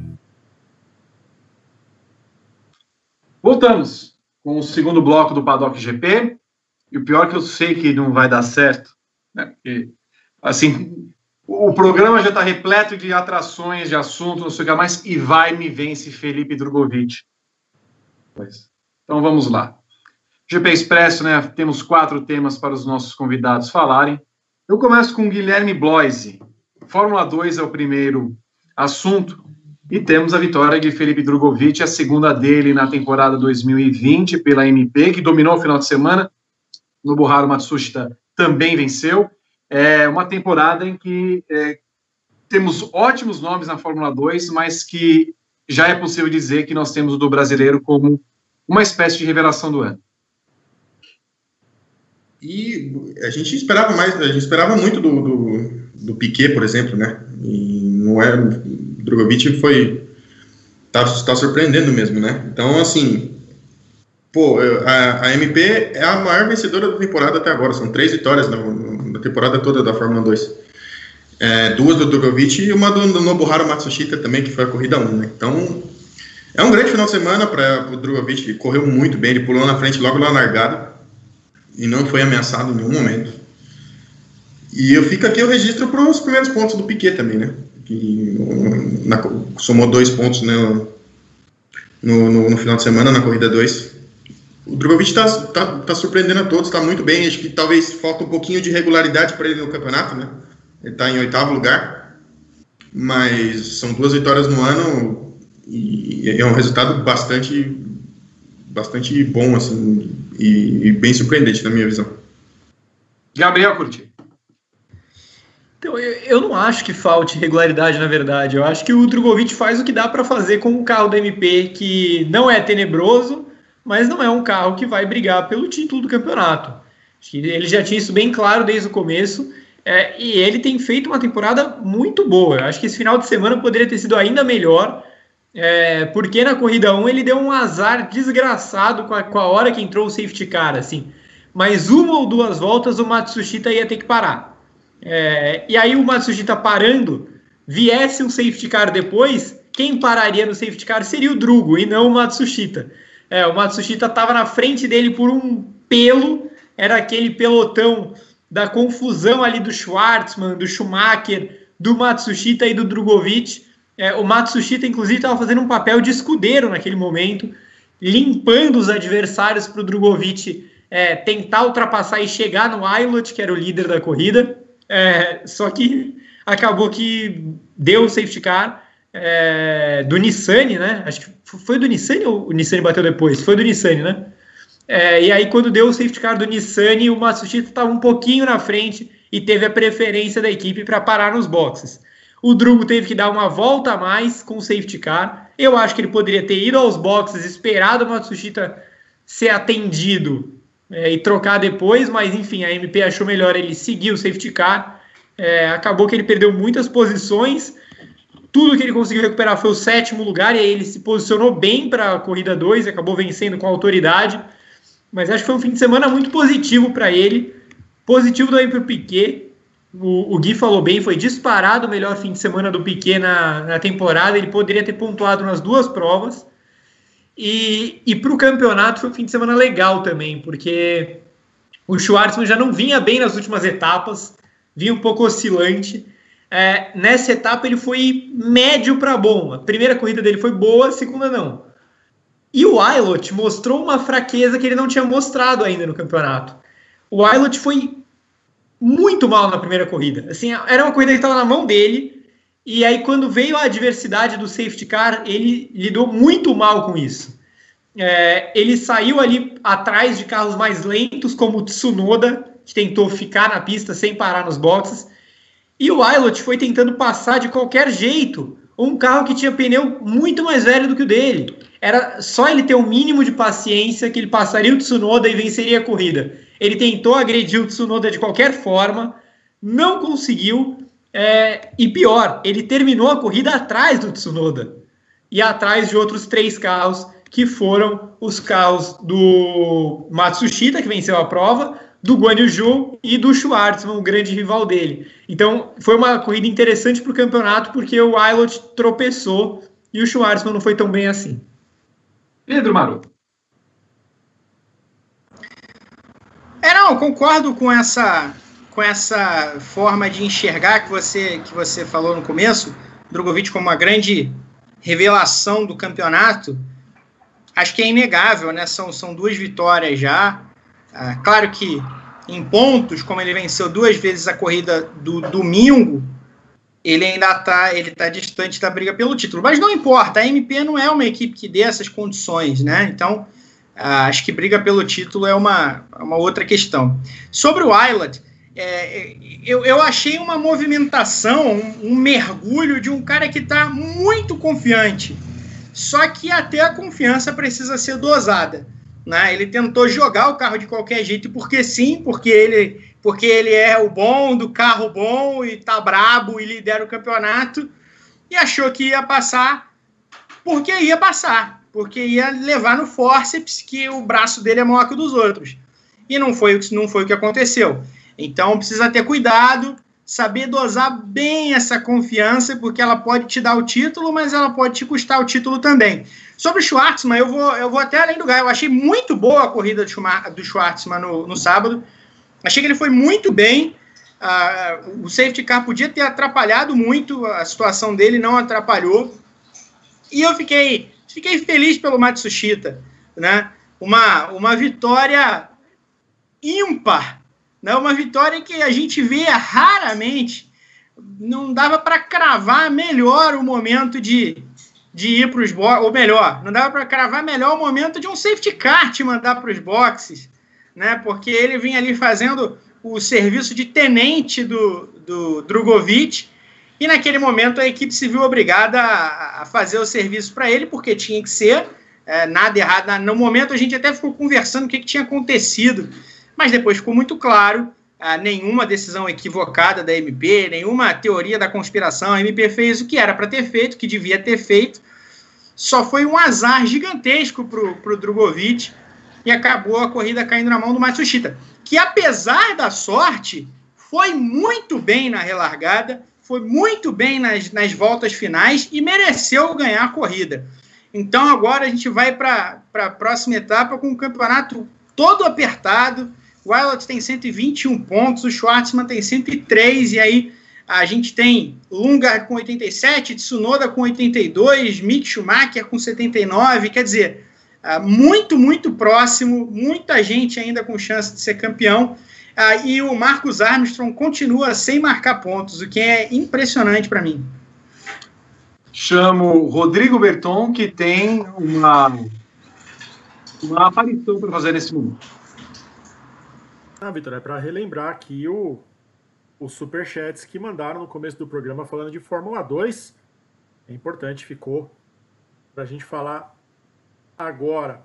O Antônio Carlos Borges, que mandou 25 reais, ele mandou parabéns para o Drogovic e disse que assistiu a primeira prova picado e me pare... e pareceu para ele que houve uma certa treta na segunda parada do Drogovic e ele ficou bravo com a equipe. Tive essa impressão na entrevista também. Vocês poderiam explicar esta treta? Não foi uma treta, né? Como a gente falou, é... o Drogovic foi o piloto da MP que andou o tempo inteiro na frente. Teoricamente, ele, ele seria o piloto a ser priorizado, mas deu que um azar desgraçado colocou o Matsushita na frente dele numa estratégia diferente. É, então, aí naquele momento não importava para a equipe quem tinha feito uma parada e quem tinha feito zero a posição de pista era Matsushita na frente e o Drugo atrás. É, então a MP chamou quem estava na frente e no final das contas ela ganhou a corrida. Então acho que não dá para a gente falar que a equipe errou. O Rafael Coelho também mandou um superchat antes e um depois, com mais 10 reais e 10 centavos, é, perguntando o que aconteceu com o Ilot, sobretudo no final da primeira corrida, se foi uma vontade desmedida. E o, o Marum, ele respondeu no começo do comentário dele. A gente tem aqui o Rafael Henrique também, que é membro do, do Clube Grande Prêmio. Todo mundo passou do Tsunoda menos o Wilot. E o Bernardo Chaves, Vitor, pede para você mandar um joinha com o dedo do patrocínio do Freezer. Ó. Oi. Vou fazer uma carinha aqui. Acho que isso aqui vai durar uns dias, viu? Tá a face da gangrena. Mas enfim, é o que tem para hoje. Temos mais superchats? Não, Vitor, por enquanto não. Tem certeza? De Fórmula 2, não. Olha lá, hein? Eu não vou voltar, hein? Opa, peraí. Olha lá. Chegou aqui. Eu estava em outro lugar. Vim para o, para o chat agora. 25 reais. 25 conto. Você não me volta, mas daqui a pouco você vai rolar. Vou mandar o Não, GP. não, perdão, eu estava em outra, outra janela, voltei para o chat do YouTube. O Hugo José Alves Fonseca, Vitor, por 25 reais. Para todos, qual a melhor opção para a continuidade da carreira do Drogovic? Ser contratado pelo moedor da Red Bull ou Ferrari e suas clientes, Alfa Romeo e Haas? Ou nenhuma das opções? Eu começo com o Pedro Henrique Marum, que está acostumado a moer carne.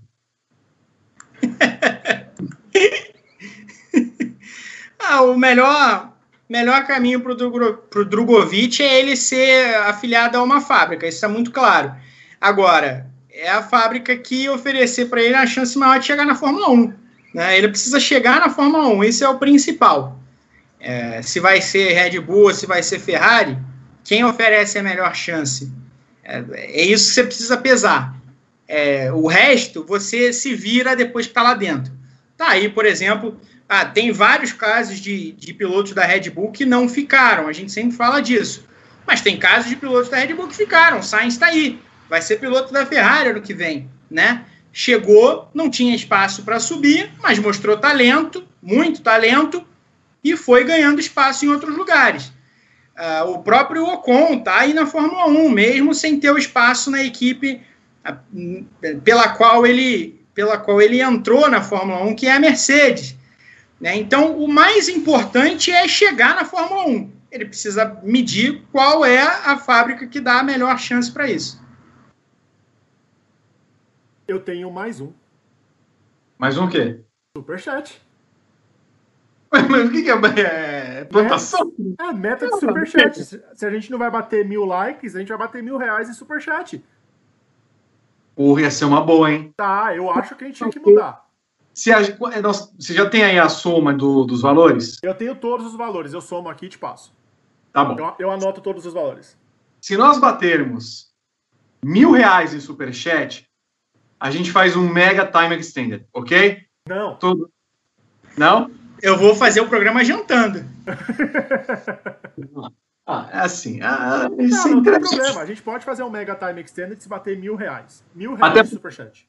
Até porque nunca, nunca na história do Paddock GP a gente fez o programa e comeu. Jamais. Nunca, nunca. Nunca chegou pizza, coxinha. Nunca, nunca. Então pode ir pro próximo. É, o, Dru, o Vando Monteiro da Silva mandou dois reais. O Drogovic trabalhou no ódio na prova 2 da Fórmula 2? Não sei se ele trabalhou no ódio, mas ele correu muito bem. Foi uma atuação super segura, uma vitória muito, muito. Uma vitória bem vencida mesmo. Acabou? É, ninguém mandou mais nada não, Vitor. Tá bom. Então O pessoal assim. tá chorando só aqui os... Então é isso. Mil, mil, mil pacotes. Mil likes ou mil reais. Aí nós teremos o time extend. Correto. Beleza. Estou cortando dois temas do nosso GP Expresso, porque vocês falam muito. Muito. Eu vou pular aqui. Vocês, eu vou, eu vou deixar Guilherme Blois escolher ou a prévia da corrida do, do, do Milão ou a Fórmula 3. Estoque. Stock Car com Guilherme Blois e nós teremos no final de semana a corrida do Milão. um pouco algumas diferenças na corrida do Milão. ai, ai, adorei. A reação do Gabriel, que maravilha. Então, nós teremos uma diferença, nós teremos prova no sábado, que não consta para a corrida do milhão, aí teremos a corrida do milhão no domingo. O que esperamos, Guilherme Bloise? Acho que então, uma das grandes novidades é que o prêmio do milhão ele vai ser doado, né, Vi? É, ele vai ser encaminhado a entidades assistenciais por conta da que atuam na, no combate à pandemia do coronavírus, né? Acho que essa é a grande, é a grande notícia do, do fim de semana, uma campanha bem legal que está sendo feita aí. Eu acho que para a corrida do milhão, eu, a, a aposta acho mais segura é o, o Barrichello, né? O cara domina todas as corridas dois do final de semana, né? Então, acho que seria o grande nome aí para essa disputa no, fim, no domingo, principalmente, né? Acho que no, dos cinco primeiros não vai fugir muito do, do que do, do que já tá foi apresentado já na primeira corrida, entendeu? Pedro Maru. Eu concordo com o que o Gui falou. É basicamente isso. Vamos ver, a temporada é estranho, né? A gente não sabe bem o que dizer da temporada da Stock Car. É uma situação muito complicada. Uh, a gente não, não tem nenhuma noção de quem é o favorito, de quem são, de quem tem o melhor carro, de qual é a melhor situação. É, uma, é, é, é um ano tão atípico e, e talvez nesse momento que a gente está chegando em meados, passamos de meados de agosto, é a categoria que a gente menos sabe falar, a gente não sabe exatamente o que é a Stock 2020. Gabriel. É, é isso, é isso que o Pedro falou, assim, é, é, é, muito complicado a gente fazer um prognóstico para uma categoria que teve duas corridas até agora é, no mesmo circuito, é, e que não é o circuito que, que ela vai correr agora. Então, é, é difícil projetar alguma coisa, mas assim, se eu tivesse de pegar no histórico recente, no histórico de, da categoria e mesmo de Interlagos, é, eu diria que a gente tem Eurofarma, é, Ipiranga e Barrichello é, como os favoritos. Então eu colocaria Barrichello, Serra e Camilo é, se eu tivesse de apostar em três caras que devem figurar ali nas primeiras posições. Muito bem. Termina o segundo bloco do Paddock GP, o GP Expresso encurtado, porque não param de falar. É incrível. Engatam a sexta e não param. No próximo bloco, chamem os amigos. Chegou a hora de falar da Fórmula 1 e do animadíssimo GP da Espanha. Voltamos daqui a pouco. Você conhece o Tire Life Pirelli? Agora você tem até um ano de proteção contra perfurações, cortes laterais e bolhas em diversas medidas de pneus Pirelli. E o melhor, sem nenhum custo adicional. Consulte as revendas oficiais e medidas participantes em pirelli.com.br barra Tire Life e aproveite. De volta com o último bloco do Paddock GP, porque não bateremos nem a meta de likes, nem a meta de grana. E o bom é que a corrida vai nos fazer falar rapidinho, porque não aconteceu nada de legal essa corrida do final de semana, mais uma vitória de Lewis Hamilton, calor, o pneu não desfez, foi tranquilo. Eu acho que nós podemos fazer um resumo muito grande dessa corrida para que a gente possa depois jantar tranquilamente. Não é mesmo, Pedro Henrique Maru? É fundamental jantar tranquilamente. Mas pode até não ser tranquilamente, mas fundamental jantar. Isso é, é, sempre, é sempre necessário. Diria que jantar é muito mais fundamental do que assistir duas horas de Fórmula 1 em Barcelona. Gostou da transição? Gostei. Que é meio campo de construção, meio campo de construção. Maravilha. Então, assim, vamos debater ao além. Já está na hora de Barcelona ser uma pista apenas de, de testes e adiós? Chega já, de GP lá? Já passou da hora, né? É, a Fórmula 1 gosta muito de testar em Barcelona por tudo que significa, logisticamente é fácil e tal. Ah, legal que seja assim, mas, mas não tem condição, não tem condição. A gente pode até discutir Mônaco, tem muita gente que não gosta. Ah, eu particularmente gosto. Ah, tem uma, mas gostando ou não gostando, tem ali uma, uma outra situação que sai simplesmente de acelerar o carro, é um glamour, é uma né? É um evento de verdade, é o maior evento da Fórmula 1. Barcelona não, é simplesmente uma corrida é, é, quase sempre, praticamente todos os anos, muito chata, sem atrativos. É, e dessa vez foi de novo. Né? Talvez a gente consiga tirar o fato de que a Mercedes venceu o calor depois de ser derrotada pelo calor na semana passada. Esse é o grande momento da corrida, né? É o grande ponto que a gente tem para conversar, discutir e tentar imaginar para o restante da temporada. Como a Mercedes, provavelmente mais do que qualquer outra equipe na história da Fórmula 1, é competente para investigar, encontrar e resolver problemas.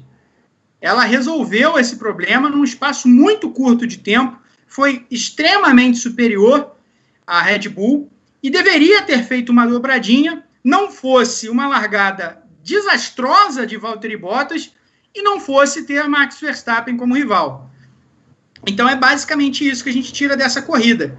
Ah, fora isso, a gente vê, a gente tem alguns destaques, mas nada necessariamente muito novo. Por exemplo, o Vettel ficando na pista durante muito tempo uh, para conseguir pontuar. A gente já sabe que a Ferrari não tem downforce e por isso não gasta pneu.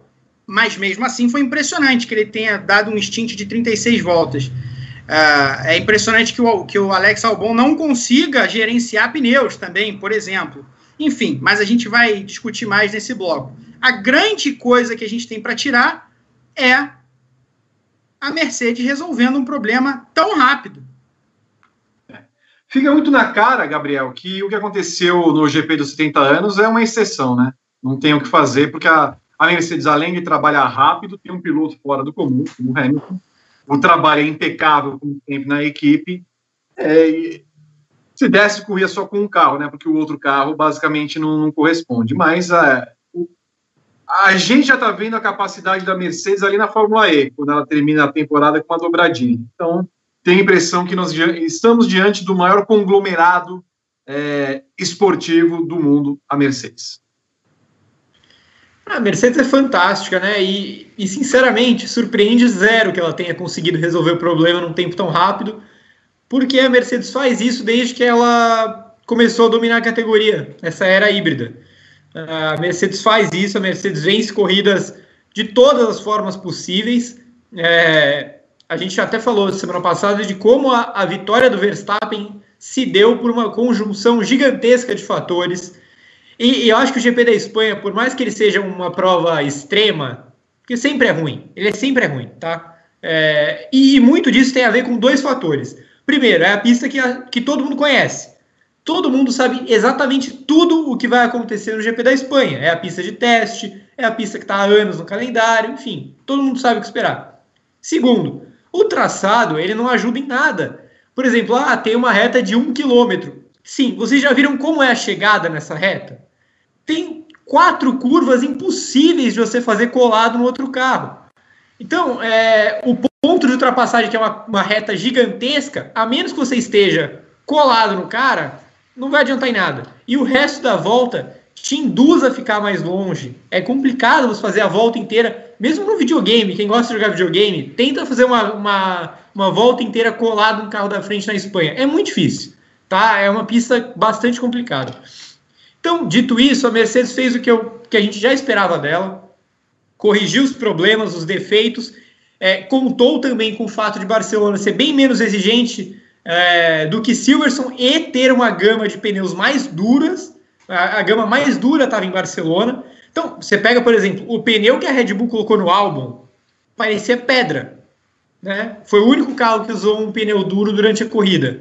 Aquele pneu era uma pedra. Então, nunca que ia desgastar nem o médio e nem o macio, não a ponto de, do que aconteceu em Silverstone. Então, foi uma corrida muito chata mesmo. Para mim, foi disparada a pior do ano. É uma corrida sem alternativas. É uma corrida que de, desde o Q2, tá? Mesma coisa semana passada. Desde o Q2, a corrida estava desenhada a partir do momento em que a Red Bull optou por ter a mesma estratégia da Mercedes. Tava na cara de que ela estava apostando que o Verstappen bateria o Bottas e estava de bom tamanho.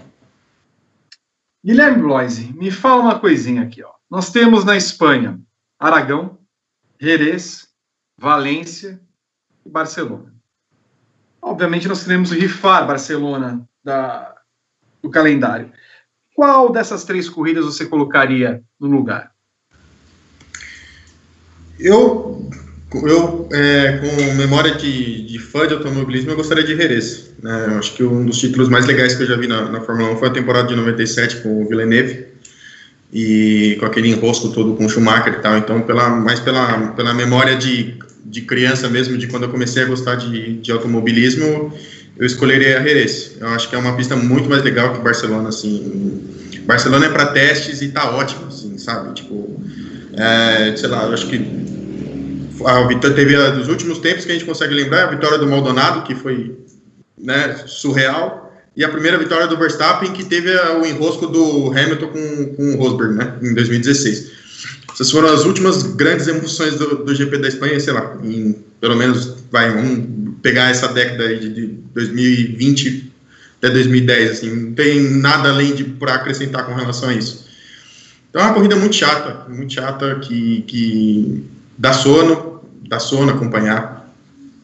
E se não tem um, um tempero como esse, tipo, uma, como foi essa vitória totalmente no acaso do, do, do Maldonado, ou esse enrosco, do, o auge do, né, do, do confronto entre Hamilton, Hamilton e Rosberg, de resto é uma corrida extremamente sonolenta. Pois é. Os... Gabriel, qual que você escolheria só para é, eu, eu, não sou muito fã de nenhuma das três, tá? Já vou deixar isso bem claro. Se eu pudesse escolher, eu escolheria nenhuma. Mas entre as três, eu deixaria Barcelona com uma pista de teste. E você, Maru? Eu sou contra a Fórmula 1 correr na Espanha. São todas péssimas. Muito bem. Ô, ô Gui, já que queria que você falasse a respeito né, do arame liso, que agora, né, já que o pneu da Mercedes não desmanchou, Quase ele se desmanchou com o macacão preto dele, perdeu 3 quilos. Coitado, pobrezinho. Porém, é bom lembrar que há quatro provas, Valtteri Bottas termina atrás de Max Verstappen. Diz muito sobre ele, né? Ele tá.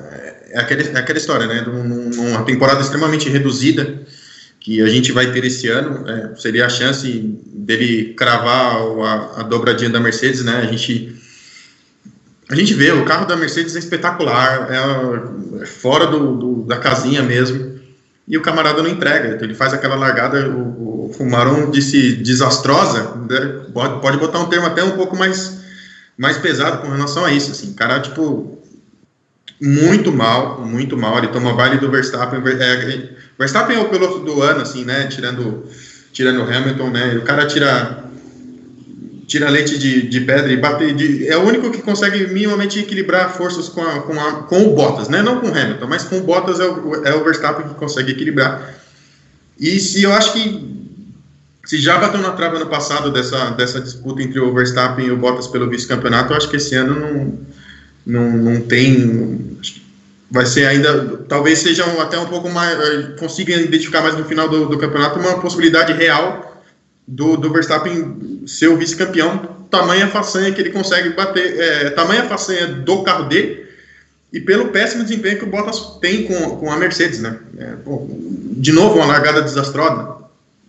De novo, né? Já teve uma, corridas anteriores aí que ele, ainda nessa temporada, que ele foi extremamente mal já na largada. Ele perde a chance de, de ao menos brigar com, com o Hamilton, tipo, logo de início, assim, no, no apagar da no, na, na luz verde. Aí não tem defesa, né, Bi? Como é que vai. Tem, tem, tem o melhor carro. Não, beleza, não vai competir com o Hamilton, óbvio, porque o Hamilton está muito acima dele. A obrigação dele é garantir o vice-campeonato. Eu acho que a obrigação com o carro que ele tem é garantir o vice-campeonato. E, tô, e já de novo a gente está tá vendo ele brigando com, com, com o Verstappen por, por esse título. Aí. Então fica difícil de defender o Bottas nesse momento. O Pedro Marum, agora o, senhor sincerão, né? Ele deu para falar toda vez: estou decepcionado, estou triste, faço uma péssima temporada, tudo bem. Ele é, tem sido real e verdadeiro, mas toda temporada é isso. E é um vexame, no final das contas, com o carro que ele tem, estar atrás do Verstappen e a diferença estar aumentando. Se terminar em terceiro, é, realmente é, é, seria motivo para ser enxotado? É difícil dizer, porque a Mercedes, a Mercedes aprova o trabalho do Bottas, né? Ele tá ali, ele marca os pontos, a gente sempre fala disso. É, eu não acredito que chegar atrás do Verstappen é motivo para ser enxotado. Assim, poderia, num mundo ideal, onde a gente queira ver os melhores pilotos nos melhores carros. Bottas é um bom piloto, com uma boa carreira, não é um dos melhores da Fórmula 1, mas não vai perder um dos melhores carros. Ah, é tudo a relação entre, entre expectativa e realidade. Já a gente falou disso há umas semanas já. Uh, a gente sabe que o Bottas pode entregar. É uma decepção? Não é uma decepção. A gente sabe exatamente quem é o Bottas. E a gente sabe quem é o Verstappen. E como ele é melhor e maior do que o Bottas. E para a Mercedes está tudo bem. Então, assim, eu não tiro nada demais. Não acho que ele está dando vexame. Não acho que. Eu acho que ele simplesmente o Bottas. E tá bom para a Mercedes. E para você, Gabriel? Eu acho que é bem por aí, viu? É, assim, na, no meu mundo ideal, o Bottas não seria o companheiro do Hamilton, mas ele não seria esse ano, não seria ano passado e nem no anterior. Desde que o Rosberg saiu, o Bottas não seria o companheiro ideal para o Hamilton na minha cabeça. É, mas ele está lá e ele está fazendo o que a Mercedes quer dele, que é garantir o título mundial de equipes. E mais do que isso, ele não incomoda nem um pouco o Hamilton, nem um pouco, nem dentro da pista, nem fora dela. Eles se dão bem fora da pista também. É, ele é um piloto dócil com a equipe. É, então, assim, por que, que a Mercedes vai mexer hoje? A, a, Mercedes não quer uma briga interna, ela não tem interesse nisso. Podia ser legal para a categoria e para os fãs? Muito. Podia ser legal para a história da Fórmula 1? Podia demais. Mas não é isso que a Mercedes está almejando no momento. Então, você pega 2021, é, que vai ser o regulamento basicamente igual ao desse ano, e a Mercedes vai ter esse carro, e as outras vão ter o carro que elas têm, a Mercedes vai arriscar uma mudança desse, desse tamanho? Não vai, né? Então eu acho que ele mantém 2020, mantém 2021. Só assim em 2022 a Mercedes começar a ser acossada de verdade no campeonato, aí acho que ela pode pensar em mudança, mas até lá o Bottas me parece muito seguro. Indo para outra equipe que é, está numa situação lastimável, a Ferrari. Nesse final de semana foi a vez de ter um problema com Leclerc, que deu uma rodada e depois o motor apagou, o motor apagou e deu uma rodada, mas o fato é que sempre há um carro que tem um problema, e a Ferrari trouxe um, levou um motor, um, um chassi novo para Vettel, mas o mais impressionante, Gabriel, é como a, a, a situação da, da, de Vettel, principalmente, é muito similar à de Bottas no sincericídio. O ponto é que Vettel não aguenta mais a Ferrari e ele deu uma de professor Raimundo, né, ao tentar no meio da corrida responder via rádio. Escuta, mas foi o que eu perguntei para vocês. É para eu parar ou é para andar rápido, para eu assobiar, para eu chupar cana? E no fim ele matou no peito a sétima colocação, é, que não me parecia é, possível com o carro que ele tinha, com o desempenho que vinha tendo, e aí ele conseguiu andar 926 voltas com aquele pneu macio para chegar lá naquela colocação. O fato é que o, o, o Vettel é uma peça estranha no mundo de Maranello hoje. E nem ele se reconhece lá.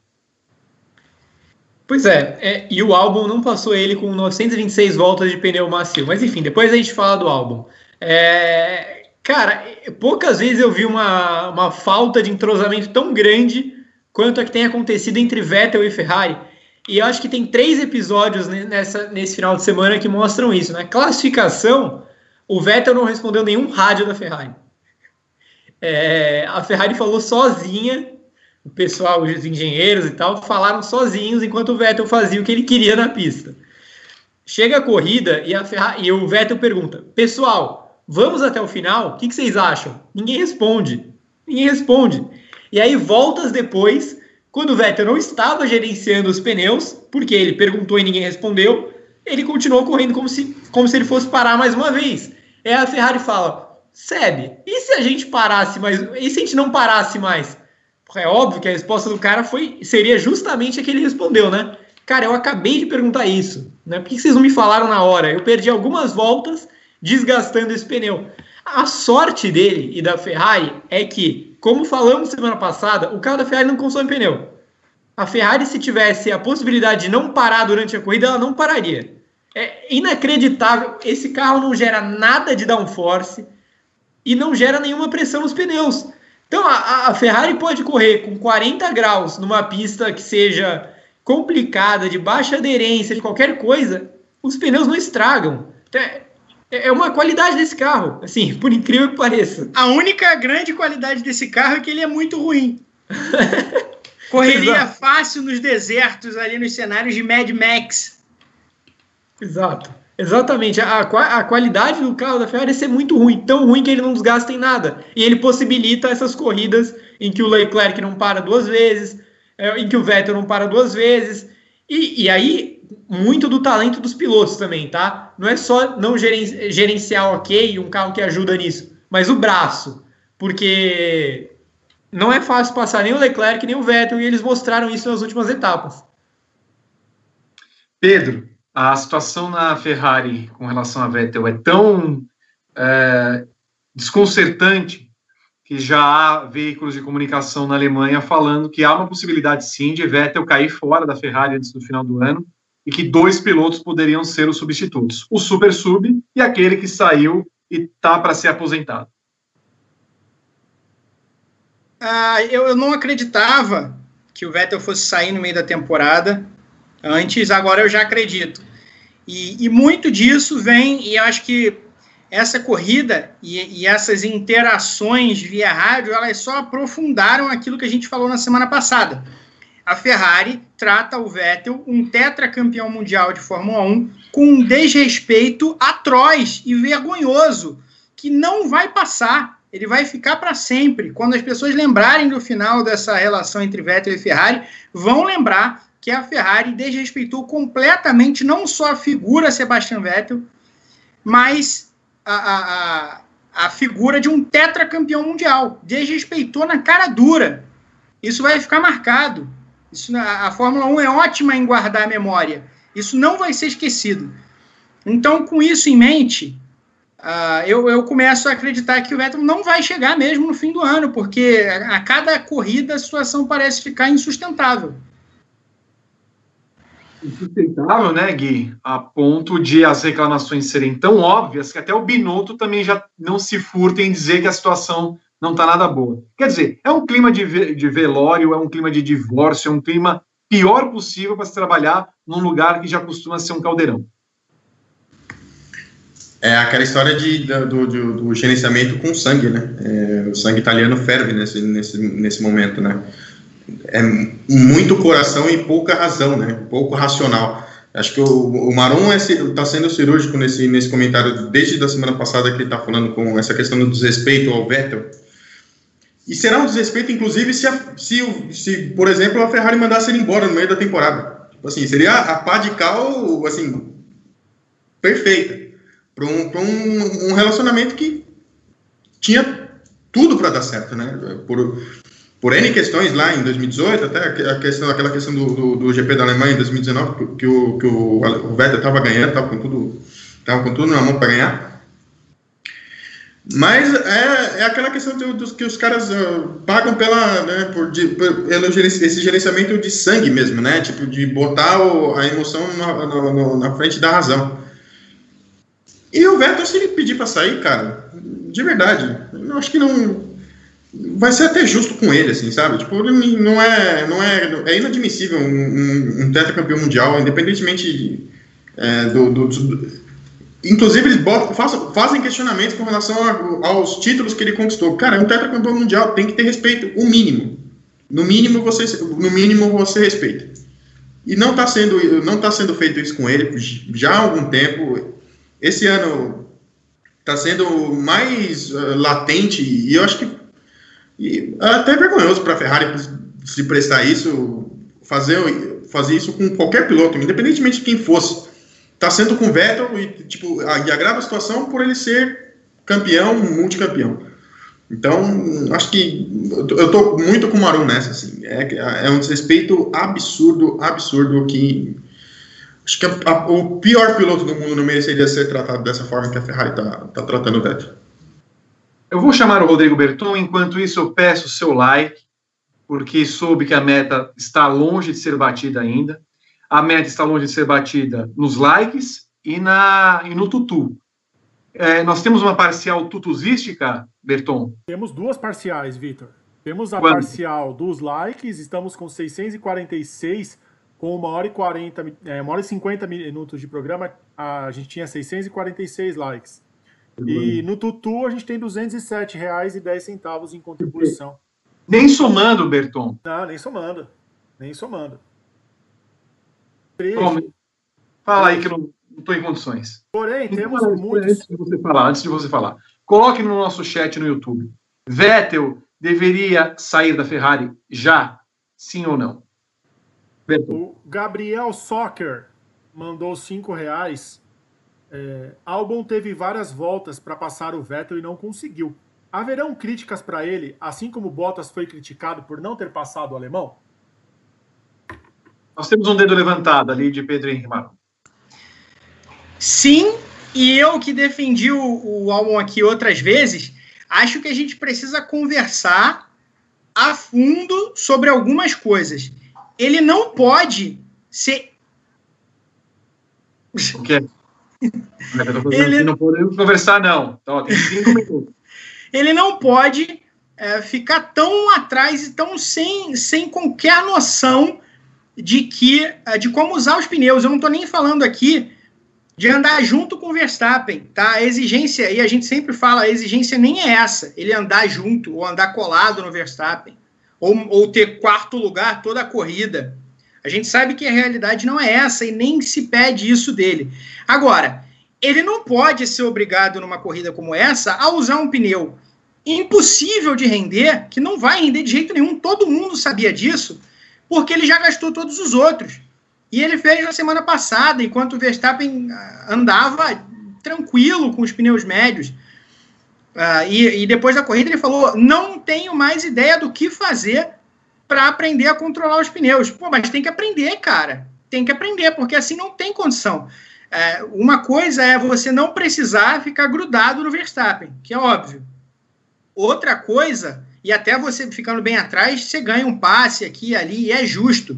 Agora, não é possível que você não aprenda a controlar os seus pneus e toda corrida você precisa fazer 15 ultrapassagens, não só porque classifica mal e larga atrás, mas porque tem que fazer um pit stop a mais que todo mundo. Assim, não dá, não tem condição assim. E eu, eu eu estava evitando isso na, nos outros programas, porque é, eu, sempre, eu sempre vi o álbum com um potencial muito bom, tá? E eu nem acho que ele esteja uma tragédia. Mas eu, eu fiquei refletindo, né? Ano passado, a gente tinha outras duas equipes competitivas. A Mercedes, óbvio, e a Ferrari. É, vocês já imaginaram se a Ferrari tivesse competitiva esse ano? Eu acho que o álbum não ia, não ia ter um top 5 na temporada até agora. É, isso é muito preocupante.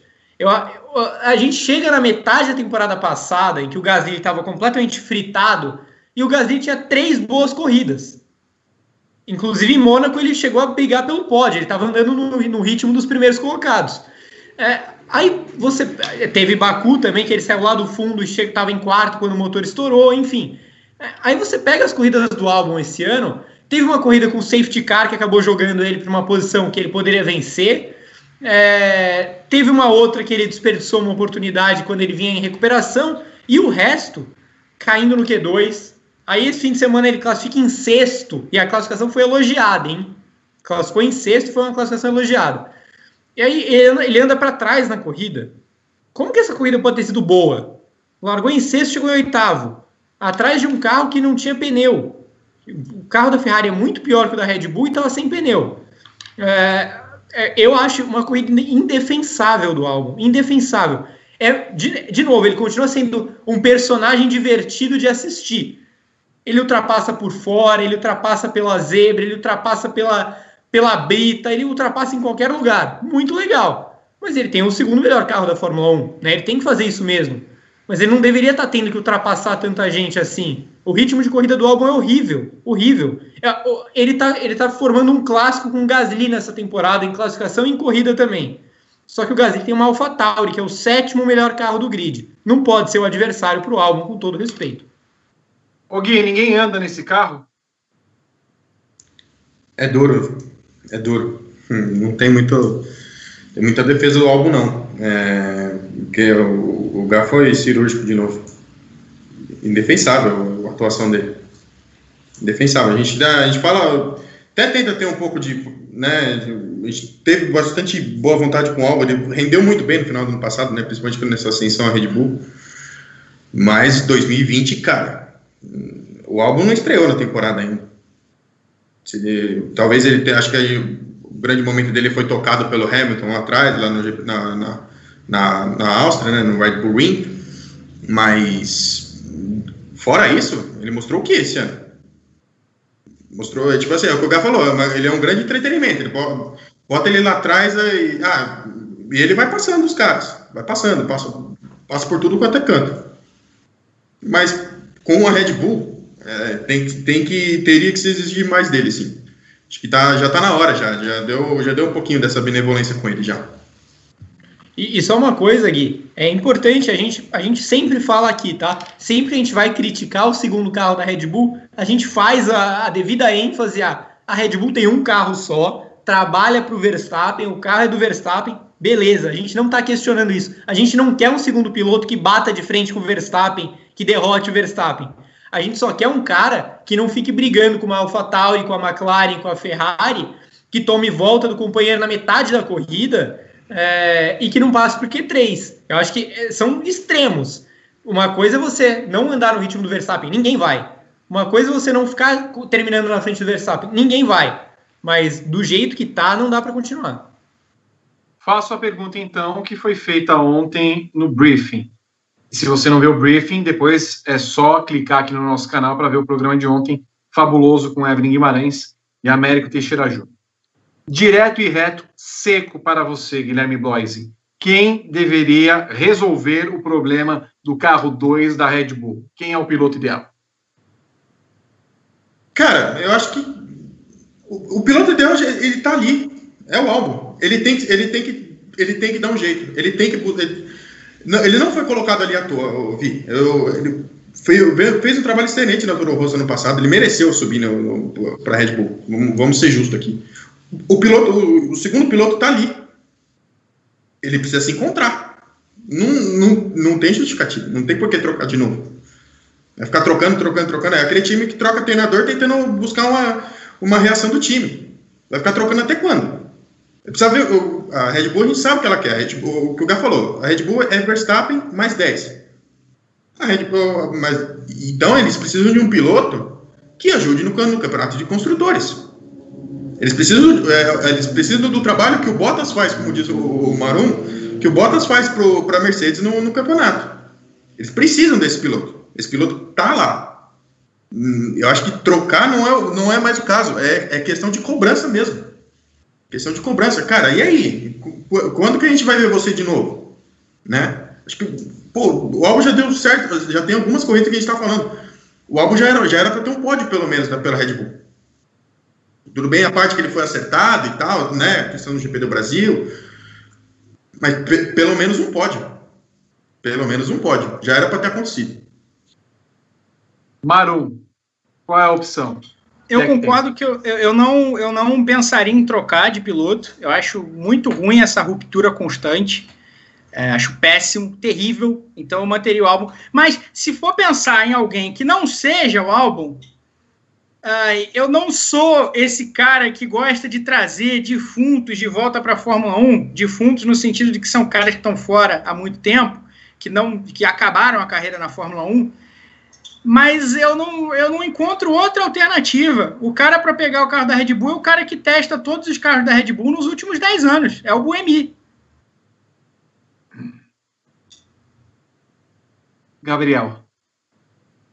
Concordo com os dois, eu também não trocaria e eu faço um adendo. É, esse ano não tem a Ferrari, né? E provavelmente ano que vem não vai ter também. Então o álbum não está atrapalhando no campeonato de construtores, porque não tem briga no campeonato de construtores o que ele poderia fazer era ajudar o Verstappen a ficar na frente do Bottas, mas mesmo assim é, é, tão pequeno, né? Então eu acho que a Red Bull não vai trocar nesse momento. Agora, se alguma equipe se aproximar no retrovisor, ela precisa começar a pensar em alguém que pontue mais. É... Nico Huckenberg. Se tiver de trocar, se tiver e pensar nisso, vocês também iriam nessa opção do Super Sub? É, Gui? Marum? Sim, sim. Muito bem. O Rodrigo Berton está encarecido, porque nós estamos quase encerrando o programa. Pena. E nós temos uma gleba de superchats. Por favor, Berton. Temos uma gleba e temos uma nova parcial, Vitor. Com duas horas de programa, tinha, tínhamos 711 likes e 232 reais de contribuição. Vamos fazer um jogo rápido, então? Nem somando. Márcio Vilarinho Amaral. Quem vocês acham que deve levar um pé na bunda na Fórmula 1 e quem da Fórmula 2 vocês acham que ocupariam as vagas? Já estou prevendo que pelo menos Kimi, Giovinazzi e Grosjean estarão nessa lista. Rapidinho, Gabriel. Eu trocaria os quatro pilotos de Alfa Romeo e Haas se eu pudesse. É, agora, no meu mundo ideal, o Latifi não seria um piloto de Fórmula 1 também, nem o Lance Stroll. Tem vários pilotos aí que daria para a gente trocar se fosse o mundo ideal. Mas sendo mais prático, a, a dupla da Alfa Romeo sai e entram os dois meninos que estão brigando pelo título da Fórmula 2, o Schwartzman e o Wilot. Marum? Eu concordo com o que o Gá falou, eu vou mais longe. Eu acho que acabou o Grosjean. Acho que esse é o ano que o Grosjean sai do grid da Fórmula 1 E eu não acredito que a, que a Haas vai buscar um piloto da Fórmula 2. Eu acredito que vai buscar um veterano. Vamos ver quem é que vai estar no mercado. Talvez seja o Pérez. Mas foi tão bem o Grosjean nessa turma? Pois é, não bem o bastante. Gui? Ah, ó, só, só para trazer aqui rapidinho, desculpa aqui. Amanhã vai entrar no ar o ranking. Amanhã não, perdão. Quarta-feira vai entrar no ar o ranking GP. Eu estava escrevendo o texto hoje e eu já adianto sobre Grosjean que eu falei que ele, ele conseguiu mais uma corrida com barba, cabelo e bigode. Irritou alguém, rodou na pista e terminou lá atrás. Gui? Eu trocaria os dois da Alfa, os dois da Haas, o Latifi e o Kvyat. Muito bem. O André Keller mandou 10 reais e um abraço para todos vocês e ajuda para fortalecer na meta. O Vando Monteiro da Silva mandou dois reais dizendo que teve algo muito legal na corrida assim, que foi o Vettel andando com 512 voltas com os pneus macios. Leonardo Menezes Alves mandou cinco reais falando que já sabia que a corrida da Espanha seria uma porcaria. O Rafael Henrique por dois reais, rapidinho para os três também. Imola vai ser pior que a Catalunha? Não. Pior é impossível, né? Pior eu acho que só se não tivesse. Mas não vai ser boa, não. Acho que quem lembra de Imola no calendário nos últimos anos em que ela teve lá, lembra de uma pista muito chata. Eu espero uma corrida horrível. Eu espero que eu vou até renovar meu estoque de da coquetel. Eu abri na volta 8 dessa vez. Aliás, uma pergunta, né, aproveitando o gancho. Qual dos três. Bom, se bem que o Gabriel já falou que Barcelona é pior. Vocês, acham Barcelona pior que Imola? Os, três, os dois também? Gui, Gui? Tá bom. O que é pior, então? Barcelona ou Mônaco? Eu gosto de Mônaco. Eu falo por mim, eu gosto de Mônaco. Ok. Gui? Barcelona é pior. Barcelona é pior. E Gá? Eu gosto de Mônaco também, mesmo não tendo uma corrida legal geralmente, eu acho Barcelona horrível. Então, para encerrar, o que é pior? Barcelona ou o que há de vir de Zandvoort? Zandvoort. Cara, Zandvoort. Eu peguei para jogar essa pista no videogame e é assustador como não tem um ponto de ultrapassagem naquela pista. É, é tipo, é legal pro piloto, Tipo, eu, eu tava lá brincando, né, jogando, e, cara, é muito difícil você continuar na pista e tal. Tem umas variações bem legais de inclinação. Cara, não, não se ultrapassa lá. Pra gente que tá assistindo, vai ser uma coisa medonha. Eu tô curioso para ver exatamente as grandes inclinações, né? Quase um oval ali, zero. Mas a corrida vai ser péssima. Eu, eu ainda diria que Barcelona vai ser pior por um motivo específico. Os pilotos conhecem Barcelona como a palma da mão, Zandvoort não. É, então, mas eu acho que Zandvoort vai estar no nível é, Paul Ricard de ruindade. Ah, eu esqueci de Paul Ricard. Só para. Gui? Bota Barcelona, Zandvoort, Paul Ricard e Sochi no mesmo, no mesmo buraco e. E Abu Dhabi. E Abu Dhabi. E Abu Dhabi também, tá? Pode, pode abrir um buraco e tacar concreto e nunca mais entrarem no, no, no, no calendário da Fórmula 1 porque são cinco corridas que, olha, tem que ter, tem que gostar muito de Fórmula 1 de automobilismo para acompanhar, porque vai ser chato assim na, lá longe. O Pentateuco da Cloaca. Berton. Quero dizer que eu agradeço o Paul Ricardo no, tá no calendário desse ano e a minha labirintite também. O Vando Monteiro da Silva mandou dois reais, que é um escárnio o Bottas ter oito vitórias e o Gilles Villeneuve só seis na Fórmula 1. Lucas Araújo mandou vintão, 20 conto para ajudar na meta dos mil talquês para pagar a Erdinger estourada e para o Vitones dormindo ao vivo no Mega Time Extended. O Hilliard Adrian mandou 5 reais. Peraí, Hilliard Adrian é o nome dele? Hilliard Adrian. O, o Hilliard, se você estiver acompanhando o programa, por favor, eu gostaria de saber se seu nome é homenagem a um cantor, Giliard, uma eu pensei também que era uma homenagem ao grande Giliard, que se estiver nos ouvindo, um beijo para você, Giliard. Sou Por lá, seu fã. o Vitor canta a Pug e o Percevejo. E tem Juilliard, que é a grande escola de música lá nos Estados Unidos. Muito bom. então a pergunta do Hilliard é: Mercedes e Red Bull são carros iguais para as duplas. Porque só os primeiros pilotos é que conseguem andar e tirar o máximo deles. O que falta aos outros dois? Vai, Gui. É, só os primeiros pilotos tiram o melhor desse carro porque são os dois melhores pilotos do grid. E para encerrar este bloco dos superchats, lembrando que eu ainda tenho mais uma participação com as perguntas do, do lado do grupo do WhatsApp, hein, Vitor? Tem pergunta lá do grupo do WhatsApp. Ah, Boa noite. Tem, Tem. que fazer a pergunta dos meninos. Habilitar soluções empresariais, faz um merchan da empresa dele por 20 reais. Boa noite. Quais os candidatos a não continuar na Fórmula 1 em 2021? Já foi a pergunta respondida do Márcio Vilarinho. Se alguém quiser fazer um adendo, a gente continua o assunto. Posso continuar, Berton? Não tem mais nadinha, nada. Eu vou ter que voltar no chat do YouTube porque eu estava nos prints. Vamos ver, já deve ter 63 superchats novos. Enquanto isso, eu vou fazer meu adendo. Passa o adendo. Eu diria do, eu, dizia, eu dizia do estilo de música que eu queria falar, né, quando eu, como eu me referi ao Massa, que eu acabei de falando em ópera. Não é a ópera, na verdade. Eu queria dizer a expressão cantar-lhe madrigais. O madrigal, que é um estilo lírico, que é mais ou menos a mãe da ópera. É, eu, É eu- eu gostava Estilo- muito quando ele ensinava o Chaves a tocar violão. Gostava bastante. Chegou um superchat gostoso aqui, Vitor. Pera aí um pouquinho. Essa foi uma tentativa de xiste com o seu Madruga? É, Incrível. Não é seu Madrugais que ele tá falando? Incrível. É incrível. Depois sou eu que faço essas piadas, essas o piadas Gui mandou no WhatsApp, eu só li. A culpa foi do Gui. Eu tenho print aqui, eu mostro pra vocês. É muito filha da mãe, o Bertão. O Renato Vieira mandou 50 reais, Vitor. 50 reais. 50 reais. Esse chat vai pra vocês, porque comentar essa corrida da Espanha tem que ganhar um prêmio. Ganhamos um prêmio. Ganhamos um prêmio. Mas assim, nós ganhamos likes. Temos 711 likes na minha última atualização. Só. É, Temos complicado. agora 755. O Hilliard mandou aqui, Vitor, a, a- de onde veio o nome dele, diz que é em referência à cidade de Jabes Gilead, na Galileia, na época do Antigo Testamento. Muito obrigado a todo mundo que mandou as perguntas, o superchat. Daqui a pouco as perguntas do grupo do WhatsApp dos integrantes do Clube Grande Prêmio na GPTV. Não, e o circuito da Galileia era muito melhor que o de Barcelona.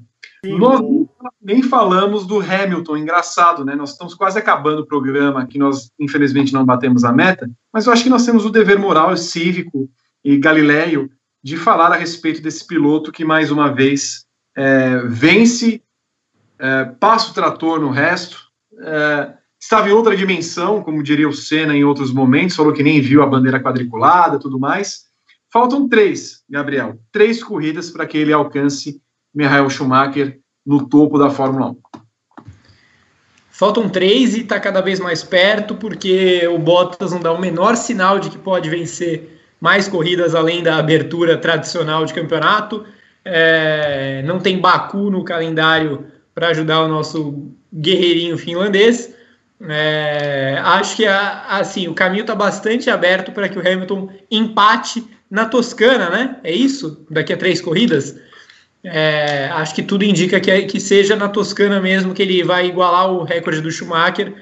É, e vai ser histórico, tá? É, é, acho que a gente ainda não tem a dimensão do que do tamanho que vai ter o Hamilton igualando e superando o recorde do Schumacher em 2020 e igualando o número de títulos também em 2020, com menos corridas até do que o Schumacher fez na Fórmula 1. É impressionante, acho que o Hamilton, se não for o maior e melhor piloto de todos os tempos, ele é um dos dois maiores ou melhores. É, eu confesso que dentro da pista eu fico muito dividido entre ele e o Schumacher, mas por o contexto todo eu coloco o Hamilton já como maior. É, mas assim, é, é fantástico. Eu acho que a gente tem o privilégio de ver o Hamilton guiando. Fim de semana assim mostram como eles são, como ele é especial, né? Como ele é diferente e como ele tem uma facilidade para ganhar a corrida que, assim, ele ganha a corrida quando está apertado e ganha a corrida também quando ele tem que controlar. E nesse final de semana, acho que a classificação ele já foi sobrando, aí chega na largada, o Bottas larga para trás de novo é, e acabou a corrida ali, né? A partir do momento em que ele, que ele teve o Verstappen entre ele e o Bottas, e considerando que o Bottas tem uma dificuldade incrível de ultrapassar, que a gente tem reparado bem em 2020, o Bottas teve corrida já sem passar o Vettel, sem com dificuldade para passar o Stroll, com dificuldade para passar o Magnussen, quanto mais para passar o Verstappen. Então, é, a corrida se decidiu ali na largada mesmo.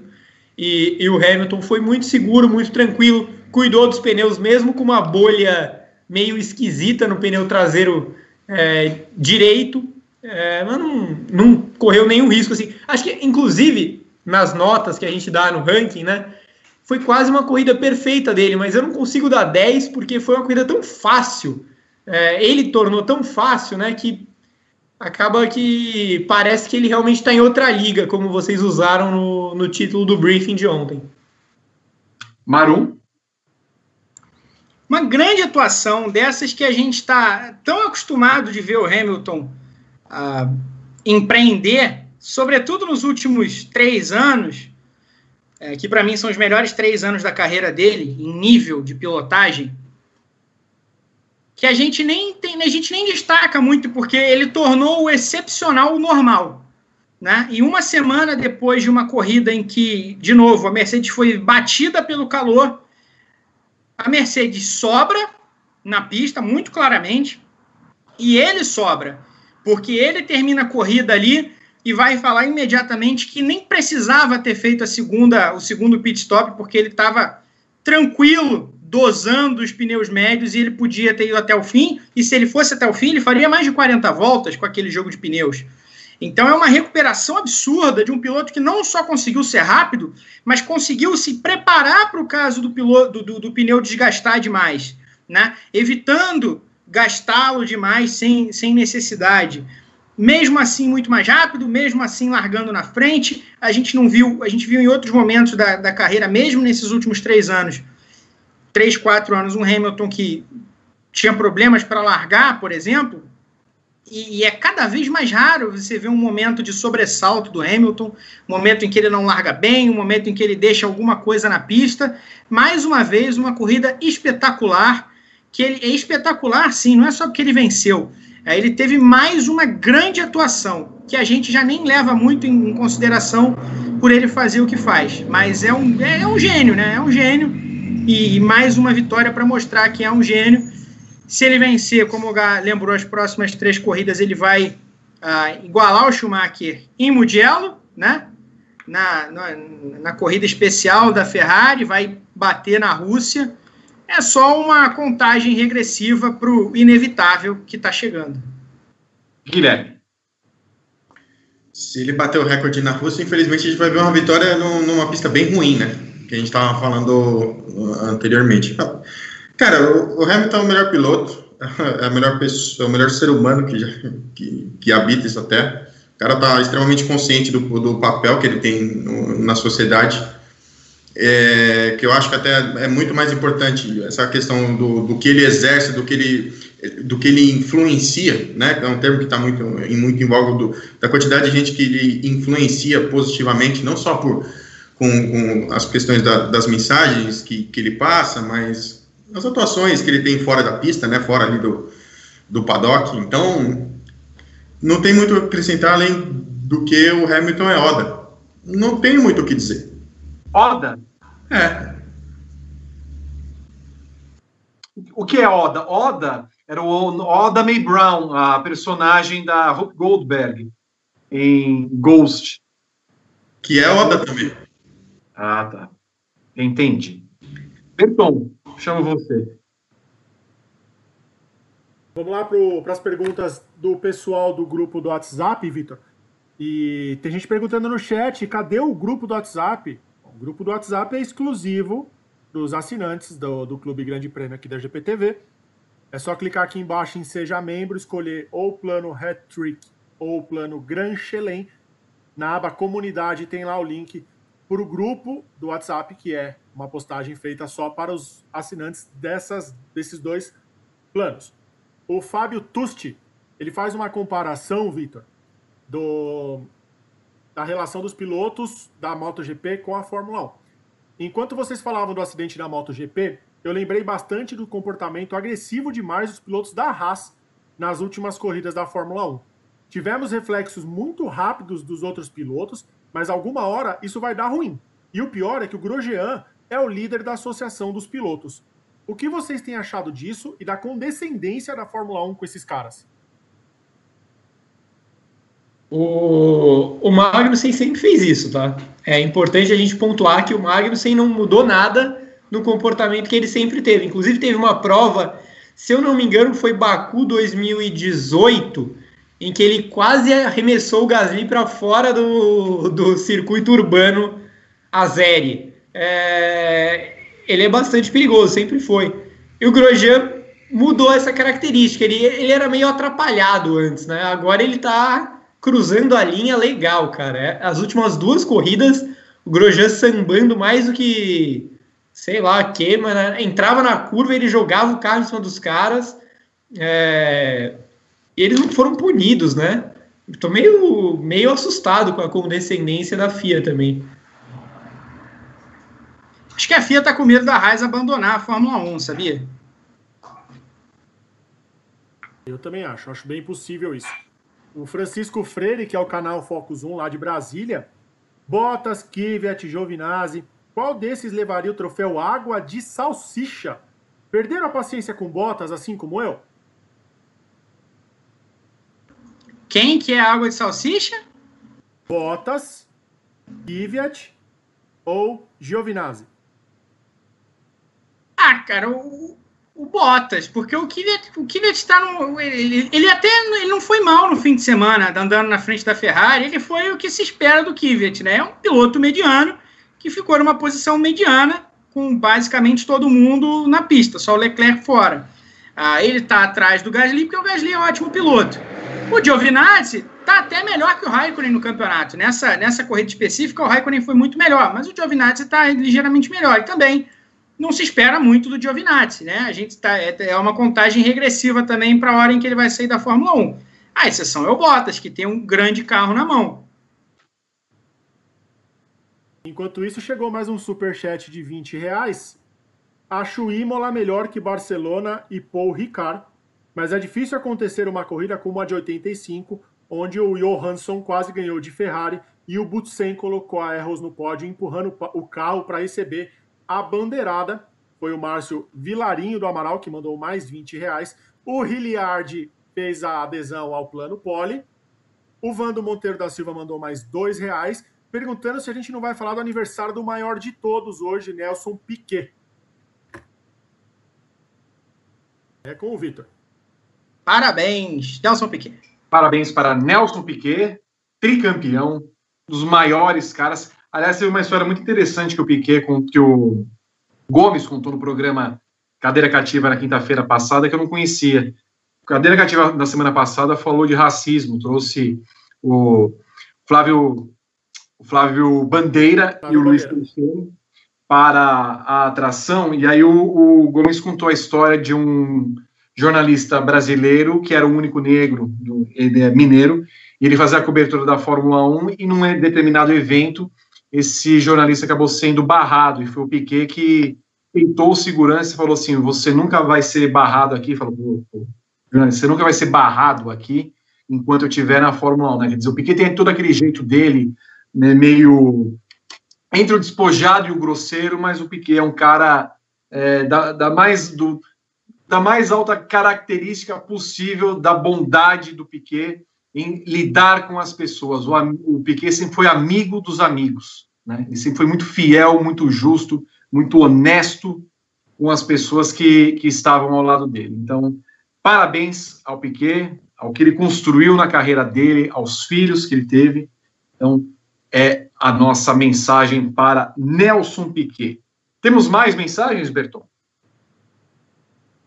Só o Sérgio Teles, Vitor, tá falando que dá também lá no, no grupo do WhatsApp que o programa está excelente, mas ele está preocupado com os peixes que você está pescando durante o programa. Eu não sei do que ele está falando, mas é, fica aí o registro. Eu só quero dizer. Eu sei. Depois vem, depois vem, vem gozação com, no, com certos integrantes no grupo de WhatsApp. É, mas ele é o chefe, Gui, ele pode. pensa nisso. A mão que paga o salário. É, não batemos nenhuma das metas, Vitor. Temos 793 likes no momento e 302 reais em contribuições dos nossos queridos e amados espectadores. Então, peraí, somando um com o outro, passou de mil. Passou de mil, mas a gente já está com 25 minutos de time extended. Vai ter mais um time extended? O que, que você acha? Não, não vai ter. Eu é solto aqui a vinheta. Não, não, não, não, não, vai ter uma pena. As pessoas não contribuíram o máximo para que esse programa tivesse uma extensão. É uma pena realmente. Eu fico, eu fico triste por vocês. Eu, eu estaria triste se eu estivesse do lado aí assistindo o programa, querendo mais e mais, e as pessoas não contribuindo. É uma pena. Isso acontece. O Berton levantou. Chegou o quê? Mais dois reais do Hilliard Adrian Adrian. Grosjean Magnussen saindo. Quem animará as corridas? Quem? Ah, tem uma, uma gleba de pilotos aí que eu posso falar. Dá para as corridas serem animadas sem que os caras façam coisas perigosas. Acho que dá para dá para animar de outros estilos aí. Até porque os caras estão fazendo coisas perigosas e não tá animando corrida nenhuma. Pois é, concordo muito. A Júlia Lore00 acabou de fazer inscrição também no, no plano Poli. Bem-vinda, Júlia. Seja muito bem-vinda ao Clube Grande Prêmio da GPTV. Chegamos a 803 likes, Vitor. 803 likes, ou seja, faltam 197. É uma pena. Não alcançamos a meta, nem sequer a meta do briefing da Indy para falar a respeito das 500 milhas de Indianápolis na semana que vem. Com isso, vocês perderam Back Home Again in Indiana, uma performance que eu, Guilherme, Gabriel e Pedro havíamos é, ensaiado para trazer para vocês aqui, cantando para vocês se sentirem mais habituados com as 500 milhas é, e os seus cânticos antes da prova. É uma pena que vocês não colaboraram para isso, mas eu agradeço, agradeço todo mundo que tentou. A meta fica para a semana que vem, portanto. Eu quero agradecer aos, aos artistas que aqui estão. Ô, Pois não. Só de falar também que o programa tem duas horas de duração e a gente está com 26 minutos a mais do nosso, do nosso prazo. Então a gente acaba sempre falando um pouquinho a mais do que a extensão. É uma grande brincadeira, mas se não bater meta, a gente não faz programa na semana que vem. Só isso que eu quero dizer. É verdade. Eu acho isso justo. Não fazemos nenhuma meta. É, encerramos com comentários e afins, Berton? Só dar um último confere aqui. Chegou cinco reais agora, Vitor. JB Engenharia, outro que faz o merchan no nosso programa, por cinco reais. Muito Boa fácil. noite. Boa noite. Cite eu, Juan Belo, um fanático pelo GP e um fanático da Fórmula 1 e Ayrton Senna. Tá citado, cinco reais aí a JB Engenharia que faz o seu merchan também neste programa. Quer anunciar a sua... Eu acho isso legal. Quer anunciar a sua empresa, Vitor? Manda É um. GPnático. Não, manda superchat acima de 200 reais que a gente fala o nome da tua empresa por 3 segundos durante um Paddock GP. Aí bate a meta. O que, que você acha? Se eventualmente as cópias vierem aqui, colocar o- um dinheirinho aqui, nós vamos ter que falar o nome da cópia. É, aí é uma coisa que a gente vai ter que estudar, Vitor, porque eu estava pensando nisso justamente antes do programa começar. Se Tá. a, a cópia chegar e mandar um superchat, o que, que a gente faz? Não, não. Olha só. Então é- vai ser ao contrário. Do, do mesmo modo que a emissora lá fala é, RBR, a gente vai fazer o contrário. Então vai ser Ah, Juan. Belo Engenharia. Juan Belo Engenharia. Não falaremos mais nomes aqui. Correto, correto. Agora podemos encerrar o programa? Podemos. Muito bem. Quero agradecer mais uma vez a todo mundo que participou do Paddock GP. Foram duas horas e meia, duas horas e meia de programa e sem time extended. Ainda bem que não batemos a meta. Senão a gente ia varar terça-feira aqui. Não é para isso que estamos. E os meninos, os meninos estão morrendo de inanição. Gabriel Curti, Guilherme Bloise, Pedro Henrique, o açougueiro da informação, o açougueiro da notícia, é, batendo. Eu não vou falar, não posso falar uma palavra aqui. Eu ia falar um negócio aqui que ia ter uma outra conotação, ainda bem que não. Pensei bem. Agradeço todo mundo, agradeço a Rodrigo Berton mais uma vez. É, Acompanhe o Grande Prêmio ao longo da semana, nós teremos muito conteúdo. Final de semana tem MotoGP, tem Stock Car, tem Indy 500 e estaremos aqui na segunda-feira para trazer o melhor do automobilismo e do motociclismo para todos vocês. A meta continua, amigos. A luta também. Um abraço, tchau.